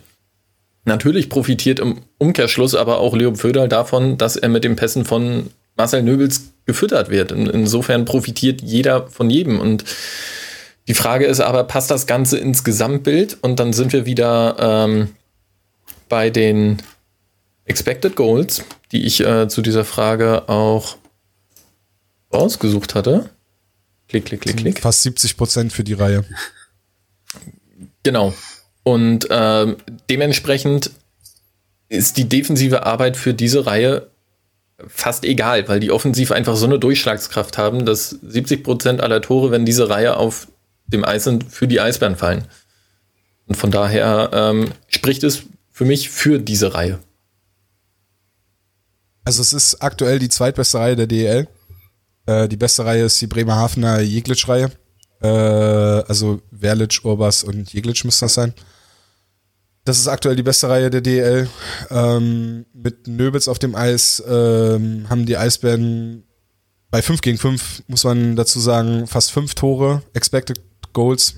Äh, das alleine spricht dafür, dass die Reihe auch defensiv gut ist. Äh, einfache Rechnung, wenn du die, wenn du den Puck permanent am Schläger hast, kann der Gegner den Puck nicht haben und äh, du kriegst keine Gegentore. Und dementsprechend äh, ist Offensive dann in dem Fall auch eine gute Defensive. Und äh, ja, mir gefällt Marcel Nöbitz in der eigenen Zone auch nicht immer. Und ich finde auch, dass Marcel Nöbitz und Leo Pödal nicht Unterzahl spielen sollten. Aber das, was sie bei 5 gegen 5 machen, das, was sie in der offensiven Zone machen, das ist schon sehr gut. Und da kann man dann bei aller fehlender Sympathie für Marcel Nöbels nicht drumherum kommen, dass der gerade eine, wieder eine sehr gute Saison spielt. Und wie Hannes eben gesagt hat, ja, auch Marcel Nöbels profitiert davon, wenn seine beiden Reihen äh, Mitspieler äh, gerade scoren oder Punkte machen oder äh, wie Lukas Reiche gegen Düsseldorf die Scheibe aus der eigenen Zone über, äh, sehr gut nach vorne tragen und den Angriff einleiten und zwei auf eins draus machen, weil sie halt besser Schlittschuh laufen können als der Gegenspieler. Aber trotzdem gibt's nicht viele Spieler, die den Querpass von äh, Reichel annehmen und dann nochmal den Pass nach hinten spielen auf einen noch besser stehenden Spieler. Das muss man dann auch sagen. Und Marcel Nübitz hat gerade spielmacherisch sehr gute Fähigkeiten, was ich ja im kurzen Wechsel auch schon mal angesprochen hatte, was für mich dann auch das Zusammenspiel mit Lukas Reichel vielleicht nicht ganz einfach macht. Aber trotzdem finde ich die Kritik manchmal etwas zu hart an ihm. Die Reihe ist schon gut. Und er spielt schon eine gute Ein bisschen erinnert es halt immer an diese Kritik, die auch äh, Jamie McQueen einstecken musste, die letzte Saison aus den Ortega Da lasse ich einstecken ja musste. rankommen. Spieler, die halt viel scoren, denen wird ja oft vorgeworfen, dass sie defensiv faul sind. I don't care. Solange sie mehr Tore schießen, als äh, auf dem Eis gegen sie fallen, gehe ich fein damit. Dann muss man halt auch die Stärken dieser Spieler gezielt einsetzen. Und ähm, das, das funktioniert halt in dieser Reihe wirklich wunderbar. Und dann interessiert es mich und hat mich letzte Saison zum Beispiel auch nicht interessiert, dass Austin Ortega eine negative Plus-Minus-Statistik hatte. Ja, das ist sowieso albern, da brauchen wir gar nicht drüber diskutieren. Ja, damit fange ich. Sorry, dass ich damit angefangen das, das entscheidet ganze Allein, das Kaderplanung, so eine ist schon wieder, Plus-Minus. also, Hättest der ja hier- wegpiepen können. Kommt der hier ja Plus wegpiepen Minus. können. Bis jetzt, bis jetzt war dein Debüt hier echt gut, aber jetzt ist halt eigentlich, äh, können wir die Aufnahme löschen, also. Ich habe gesagt, mir ist die Plus-Minus egal. Nächste. Nächste, Nächste Frage. Frage. Ähm, ich weiß nicht, ob wir da schon drüber gesprochen haben. Wenn ja, dann äh, vielleicht nur noch mal ganz kurz, wie schätzen wir die Konkurrenzfähigkeit der Eisbären gerade im Blick auf die kommenden Spiele gegen die Südteams ein? Frage kommt von Yannick auf Twitter. Ja, Finde ich halt schwierig, weil ja halt eben genau der Vergleich fehlt. Also aktuell stand jetzt, denke ich, gegen Mannheim hast du keine äh, Chance, weil die gerade nochmal on the top aufspielen. München kannst du zurzeit sicher, äh, sicherlich schlagen und der Rest, der dahinter kommt, solltest du schlagen. Also sind es eigentlich wieder die alten Gegner wie die Jahre zuvor auch. Ähm, wenn du natürlich deine Leistung abrufst, die sie schon mal abgerufen haben. Ich glaube, prinzipiell hat sich da nicht viel geändert. Ich glaube auch die, Sü die Südgruppe ist deutlich enger beisammen. Also Ingolstadt ist jetzt vorne äh, noch mit reingegangen und äh, man sieht es auch, Mannheim, Tabellenführer der Südgruppe, hat zwar irgendwie zehn Siege auf dem Konto, aber vier davon nach Overtime oder Shootout. Also selbst Mannheim tut sich halt in der Gruppe äh, schwer. Ja, ich, ich habe es ja vorhin schon gesagt, ohne, ohne diese direkten Vergleiche schwer zu sagen. Dann ähm, nehmen wir die letzte Frage, würde ich sagen. Danke, also wir haben viel, viel mehr Fragen bekommen, aber äh, wir sind auf, also wir haben viele Fragen zu Müller, wir haben viele Fragen zu Wissmann bekommen, wir haben viele Fragen zu den Eiszeiten und der jungen Generation bekommen und halt auch zu Transfers und sowas alles. Also da sind wir, glaube ich, hier und da schon drauf eingegangen. Ähm, eine Frage haben wir aber noch bekommen, die finde ich ganz interessant auf Facebook von Marc, und zwar, wie wir äh, Stefan Richer sehen. Äh, er schreibt, dass er anfangs ja noch ziemlich präsent war, mittlerweile sieht und hört man ihn seltener. Äh, und wie beurteilen wir die Transferpolitik? Die Veränderung, äh, oder ob wir da eine Veränderung zu der, zu der Anfangszeit sehen. Äh, ich würde einsteigen damit, dass ich glaube, dass man ihn aktuell weniger sieht und er weniger präsent ist, liegt einfach an der Tatsache, um da jetzt mal aus der Sicht der Berichterstatter zu sprechen, dass ähm, wir aktuell bei Spielen ja nicht in den Umlauf kommen, beziehungsweise äh, nicht die Gespräche vor dem Kabinentrakt haben, wo dann gerne auch mal ein Stefan Richer vorbeiläuft, wo sich einzelne Pressevertreter dann gerne auch mal Stefan Richer schnappen oder Peter John Lee und dann da Gespräche führen. Ich glaube, dass es immer noch Telefongespräche zwischen Medienvertretern und Richer, Lee und so gibt, aber der Austausch ist nicht mehr, und auch bei Trainings zum Beispiel, da passiert das auch häufig. Und ich glaube, dadurch ist der Austausch da etwas weniger, als das im Normalfall, äh, in einer, ja, im Normalfall der Fall ist. Und ähm, dadurch hört man da recht wenig aus, würde ich jetzt aus der Perspektive sagen. Und was die Transferpolitik angeht, würde ich sagen, Hit and Miss. Also es, äh, es gibt Spieler, da bin ich echt überrascht, die funktionieren auf Anhieb. Die, sind- das sind auch gute Transfers. Ich war zum Beispiel, das haben wir gar nicht drüber gesprochen heute, aber zum Beispiel Chris Foucault. Ich habe, äh, ich glaube, seitdem wir den Podcast machen und vorher schon im Privaten immer wieder gesagt, äh, mich ärgert das total, dass wenn ein guter Spieler in der DL verfügbar wird, dass die Eisbären nie dabei sind. Das, da wechseln gute Spieler, so Kai Hospelt war immer so mein Beispiel, weil ich Kai Hospelt äh, mega fand und äh, immer mir gedacht, ey, Kai Hospelt bei den Eisbären wäre halt einfach der perfekte Center irgendwie. Und äh, ja, der hat ja dann, der ist dann, was ist denn der gewechselt zu Köln, zu Köln. München und ja. Mannheim war, glaube ich, auch mal zwischendurch. Oder Mannheim oder keine Ja. Ahnung. Nee, das hast, also das Ding hast du gerade exklusiv, ja. Das glaube ich auch. Ich sag ja nur, ich sag, ich sag ja nur, für mich war das ein Beispiel. Ähm, aber auch wir hatten Felix Schütz war auch immer so ein Ding oder halt egal. Auf jeden Fall Chris Auch Foucault da wird bin ich froh, dass der Kelch an uns vorübergegangen ist. Aber naja. Hey, durch Your Knees Podcast hat er bei mir auf jeden Fall was dazu gewonnen. Ja, Sympathie Ähm, auf jeden Fall, ja. Ja. Äh, auf jeden Fall, äh, wollte ich denn jetzt hin? Achso, Chris Foucault wurde ja dann vor der Saison verfügbar und dann haben die Eisbären zugeschlagen. Und äh, das war zum Beispiel so eine Hit. Also so ein Transfer, der sofort funktioniert hat, der äh, gerade im Powerplay eine absolute Waffe ist, der sofort gut mit Sängerli äh, äh, zusammengepasst hat, was halt auch wichtig war, weil da gerade im Magenta Cup in den wenigen Spielen auch zu sehen war, dass da irgendwie keine wirkliche Reihe zustande kommt und dann waren plötzlich White und, äh, und Foucault da und das hat funktioniert. Aber dann hat er halt auch so Misses dabei, äh, die Ja, genau, das ist es. So, die, die, die Fiores, halt nicht so, ja. ja. ja, eben, die halt nicht so eingeschlagen haben, die vergisst du halt schnell wieder, ne? Fiore ähm, oder Boyczak jetzt aktuell, wo man sagt, hey, das sind eigentlich gute Spieler auf dem Papier und die bringen auch Qualitäten mit, aber hat man die Qualitäten nicht vielleicht schon woanders vorhanden? Bei Boyczak haben wir es ganz groß vorhin gesagt mit äh, äh, Kinder zum Beispiel. Aber im Grunde die Transferpolitik von Richer ist die Transferpolitik, die er schon immer gemacht hat, ähm, auch schon zu Hamburger Zeiten. Jahr für Jahr hat er immer fast den halben Kader ausgetauscht. Das ist wirklich äh, Wahnsinn. Das, das war früher schon immer ein Gefühl, was ich bei den Freezers hatte. So, sie hatten ein halbwegs erfolgreiches Jahr und zumindest die Importspieler wurden fast jährlich äh, durchgewechselt. Und es gab wirklich in den Jahren, acht Jahre äh, waren das, wo es nur zwei Transferperioden gab, wo er weniger als zehn Plätze im Kader ausgetauscht hat. Das war 2017 bei den Eisbären, da hat er neun Plätze ausgetauscht und mal 2014 bei den Freezers, da hat er sieben ausgetauscht. Ansonsten gab es auch gerne mal ein Jahr, wo er 14 Spieler verpflichtet hat. Und ich glaube, das ist äh, auch ein bisschen das, an, an was man sich in Berlin ein bisschen gewöhnen muss.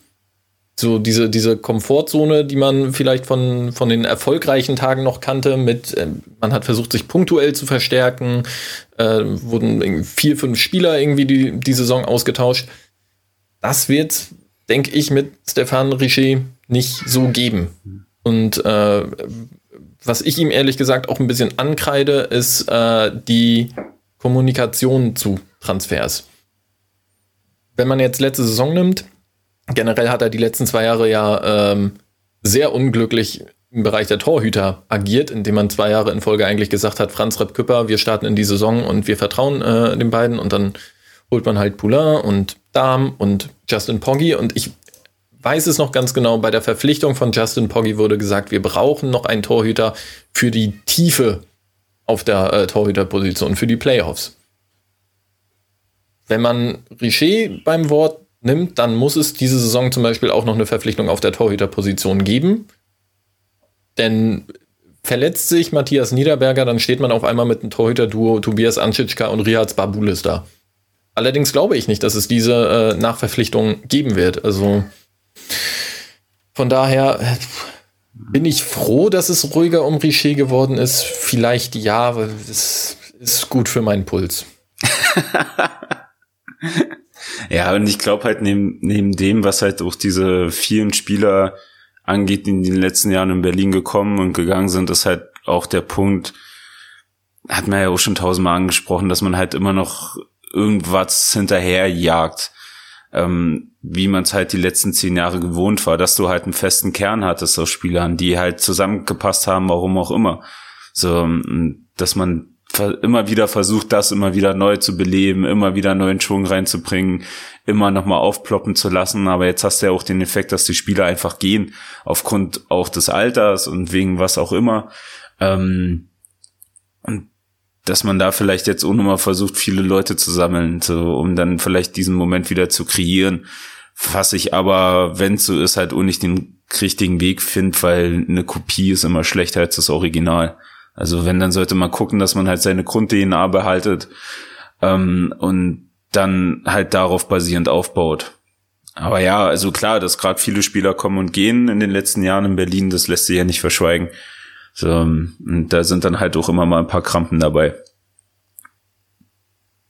Gut.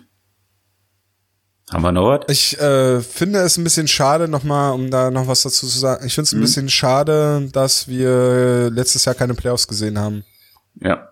Weil ich glaube, der Kader der letzten Saison, wir haben dazu auch eine Frage bekommen, wie wir den Kader dieses Jahr zur letzten Saison einschätzen. Und äh, ich glaube, der Kader der letzten Saison war der beste Kader, den Richer bisher zusammengestellt hat bei den Eisbären. Und da wäre es schon spannend gewesen zu sehen, wie weit es das dann auch mit Serge Bain als Trainer, die ich immer noch für einen sehr guten Trainer halte, ähm, der, äh, wie weit das mit dem Kader hätte gehen können in normalen Playoffs. Ja.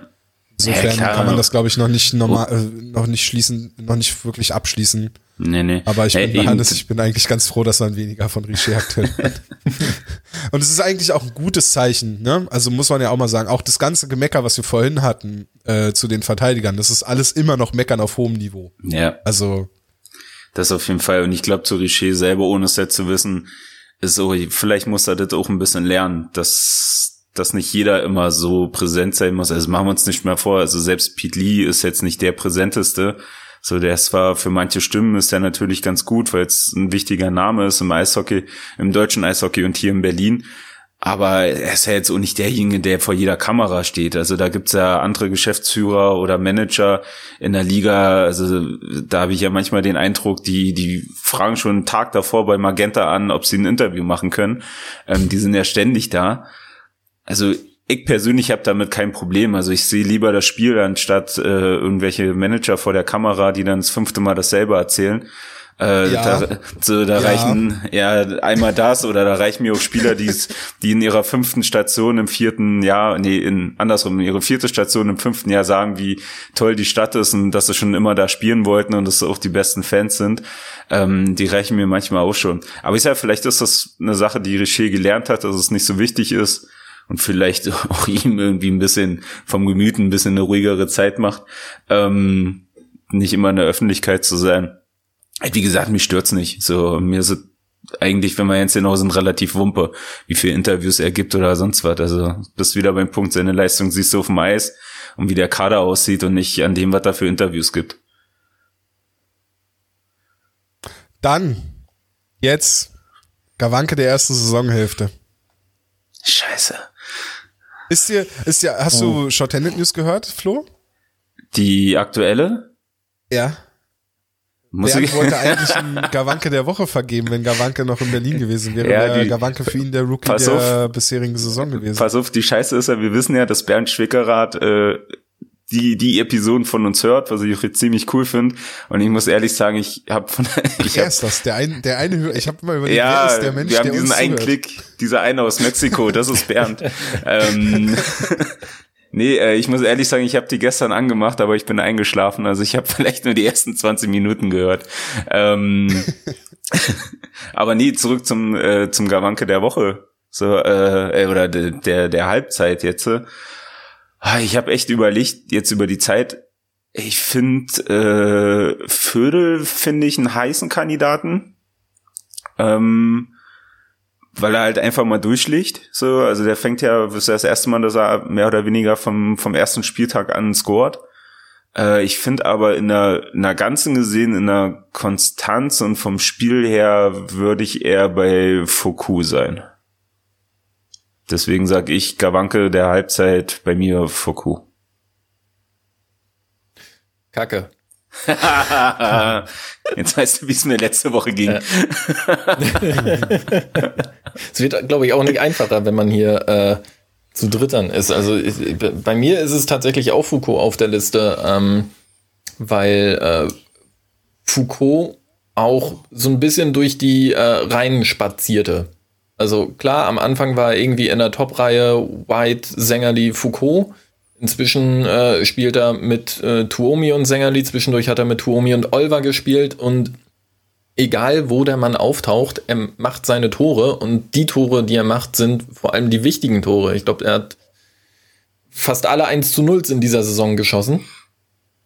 Und ähm, teilweise aus dem Nichts. Also ich habe wirklich das Gefühl, er, er ist so dieser, dieser klassische Torjäger, den man zwischendurch auch einfach zehn Minuten nicht sieht und dann ist er halt da und ja. macht ihn rein. Mich, mich, die Art und Weise, wie er seinen eigenen Schüssen nacharbeitet und, und sich die Rebounds aus seinen eigenen Schüssen äh, erkämpft, ähm, imponierte mir wirklich. Mhm. In, in, dieser Saison. Und ich habe mir immer und immer wieder die Frage gestellt, ob es außer seiner Verletzung einen Grund gab, warum er überhaupt in Krefeld gelandet ist. Vielleicht hat er kein Google bei, bei der Hand gehabt, keine Ahnung. vielleicht, haben, vielleicht, vielleicht hat er da eine Oligarchenmillionen oder so. Ja, wer weiß, was ihm da ja, versprochen die nicht wurde. da sind. Ja. Vielleicht hat er Krefeld und Düsseldorf verwechselt, keine Ahnung. nee, aber, aber genau das, was du meinst, Hannes, deswegen ähm, genau das dazu. Mich erinnert er zwischendurch immer noch halt auf, auch aufgrund seinem Stickhandling und sonst was äh, an, an die erste Saison von Nathan Robinson wo wir ja auch alle sehr fasziniert von ihm waren und er auch äh, mega Spiele abgeliefert hat so, und noch ein paar schöne Zaubertrickchen ausgepackt hat. Ähm, Finde ich bei ihm aber halt immer noch, ja, das blitzt manchmal durch, manchmal hier und da zockt er vielleicht ein bisschen mehr, als es hätte sein müssen in der äh, Situation. Aber ich finde es immer noch kontrollierter und mehr abgeschätzter als zum Beispiel beim Robinson. Also beim Robinson wusste es sehr, wenn der aufs Eis kommt und hat den Puck, macht er mindestens eine Pirouette und entweder hat er Glück und kommt vorbei oder jagt irgendwo rein. Ähm, das finde ich bei ihm halt kontrollierter und gibt dem Spiel halt dadurch ein bisschen mehr. Tom, wen hast du? Ich bin gespannt. Ich hätte ich hätte äh, auch gerne Foucault genommen ursprünglich. Das wäre jetzt aber ein bisschen langweilig, glaube ich, wenn wir alle drei Foucault nehmen. Ja, vor allem wären wir uns ähm, schon wieder ähm. einig. Das wäre jetzt super öde. ich äh, hatte Parker Tuomi noch mit auf der Liste, weil ich ihn immer noch sehr beeindruckend finde und, und einfach vom, vom Spielertyp sehr mag. Ist halt genauso einer, der, glaube ich, auch wegen, auch wegen der Frage, die wir vorhin hatten, mit äh, die anderen arbeitenden Mitspieler in einer Reihe, ob die andere Spieler besser machen. Und Parker Toomi ist so einer, glaube ich, der andere Spieler besser macht durch seine Arbeit. Ähm, aber ich nehme jetzt, ich nehme Conor McFöderl, äh, den anderen Top-Torjäger der, der Eisbären. wird einfach nicht besser, umso mehr du ihn wiederholst. So, ja, das doch, Ding wird nicht besser. Trotzdem lachst du. Das ja. ist Mitleid. Er hat jetzt, jetzt sieben Spiele in Folge getroffen, äh, spielt äh, seine bisher beste Saison bei den Eisbären, ist auch gleich von Anfang an da, wie Flo das schon gesagt hat. Äh, und ich mag das auch bei ihm. Die Art und Weise, wie er seine Tore schießt, ist halt nicht einfach nur, es ist nicht so eindimensional, nur irgendwelche Schlagschüsse oder Direktschüsse, sondern äh, es sind die, es sind die Rebounds, die er verwerten kann. Es sind die Einzelaktionen, wo er zum Tor zieht und mal aus kurzer Distanz äh, die Scheibe einschiebt. Es sind Kombinationen mit äh, Reichel oder Nöbels. Es sind Tore im Powerplay dabei. Ähm, ich finde einfach, dass man sieht, dass, dass Nöbels und Föderl eine gute Chemie zueinander entwickelt haben und dass sich auch die Reihe weiterentwickelt und wie ich vorhin gesagt habe, äh, ist aktuell die zweitbeste Reihe der DEL, äh, statistisch gesehen und insofern äh, Pföderl als der Torjäger dieser Reihe für mich der äh, Gawanke der ersten Saisonhalbzeit. Mhm. Saison. Ja, finde ich auch, aber halt nicht nur die, die Tore, die er schießt, sondern generell die Präsenz, die er damit automatisch auf dem Eis hat, finde ich halt nochmal, also er geht ja auch gut in Zweikämpfe, sucht er halt trotzdem Körper. Ist halt zu dem, was wir gerade zu Foucault gesagt haben, nicht ganz so dieser klassische Torjäger, vielleicht wie man es betitelt. So, ähm, aber ja, also mir gefällt er richtig, richtig gut und ich finde, diese Saison zeigt er das, was man letzte Saison vielleicht noch ein bisschen vermisst hat an der einen oder anderen Stelle. Ja. Juh. Hat auch immer dieses, dieses freche Lächeln, wenn er, wenn er mal wieder so ein dreckiges Tor gemacht hat. Ja, ich, so ich glaube aber, ich glaub, Lächeln, wo, wo nee, Spieler gibt, Busch. dafür gerne mal die Faust zwischen die Augen äh, jagen möchten. ja, aber, aber ich glaube, ich glaub, das kommt mit der Ecke da unten irgendwie, wo, ja, ich glaube, das ist so ein Bayern-Ding. So, da bin ich ja, das ist ja auch eine Steigerung. Ich bin ja froh, dass du ihn mittlerweile schon besser in den Interviews verstehst, ne? So dass man ihm da so ein bisschen den Knödel aus dem Mund genommen hat. Das finde ich schon ich, sehr äh, angenehm. Ich habe mal gehört, dass er das auch ganz bewusst macht, weil er nicht verstanden ja, werden möchte. Also insofern. das, das ist ja meine Taktik. Ja. Nee, ja, ja okay. okay.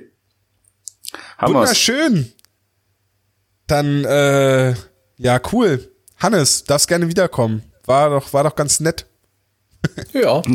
äh, danke für die äh, Einladung und äh, klingel durch, wenn du mich brauchst. Sehr gerne. Äh, aber dann beim nächsten Mal ohne Plus-Minus, bitte. Ich schreib's mir auf.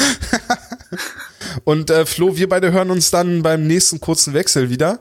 Und äh, ich weiß, wir, wir machen uns noch einen Termin aus, aber es wird dann irgendwann demnächst sein, wenn die Eisbären wieder spielen. Wir haben jetzt, wie gesagt, das ist ja jetzt kurze Pause, aber äh, wahrscheinlich nach dem Back-to-Back, -Back, was sie jetzt dann haben in Iserlohn. Genau, rein theoretisch. Genau, ja. rein theoretisch in dem Zeitraum. Wir finden uns schon. So, alles gut. Wie gesagt, ich habe Urlaub, genau. ich habe nicht vor, alles wird gut. Äh, und ja, damit dann vielen Dank fürs Zuhören.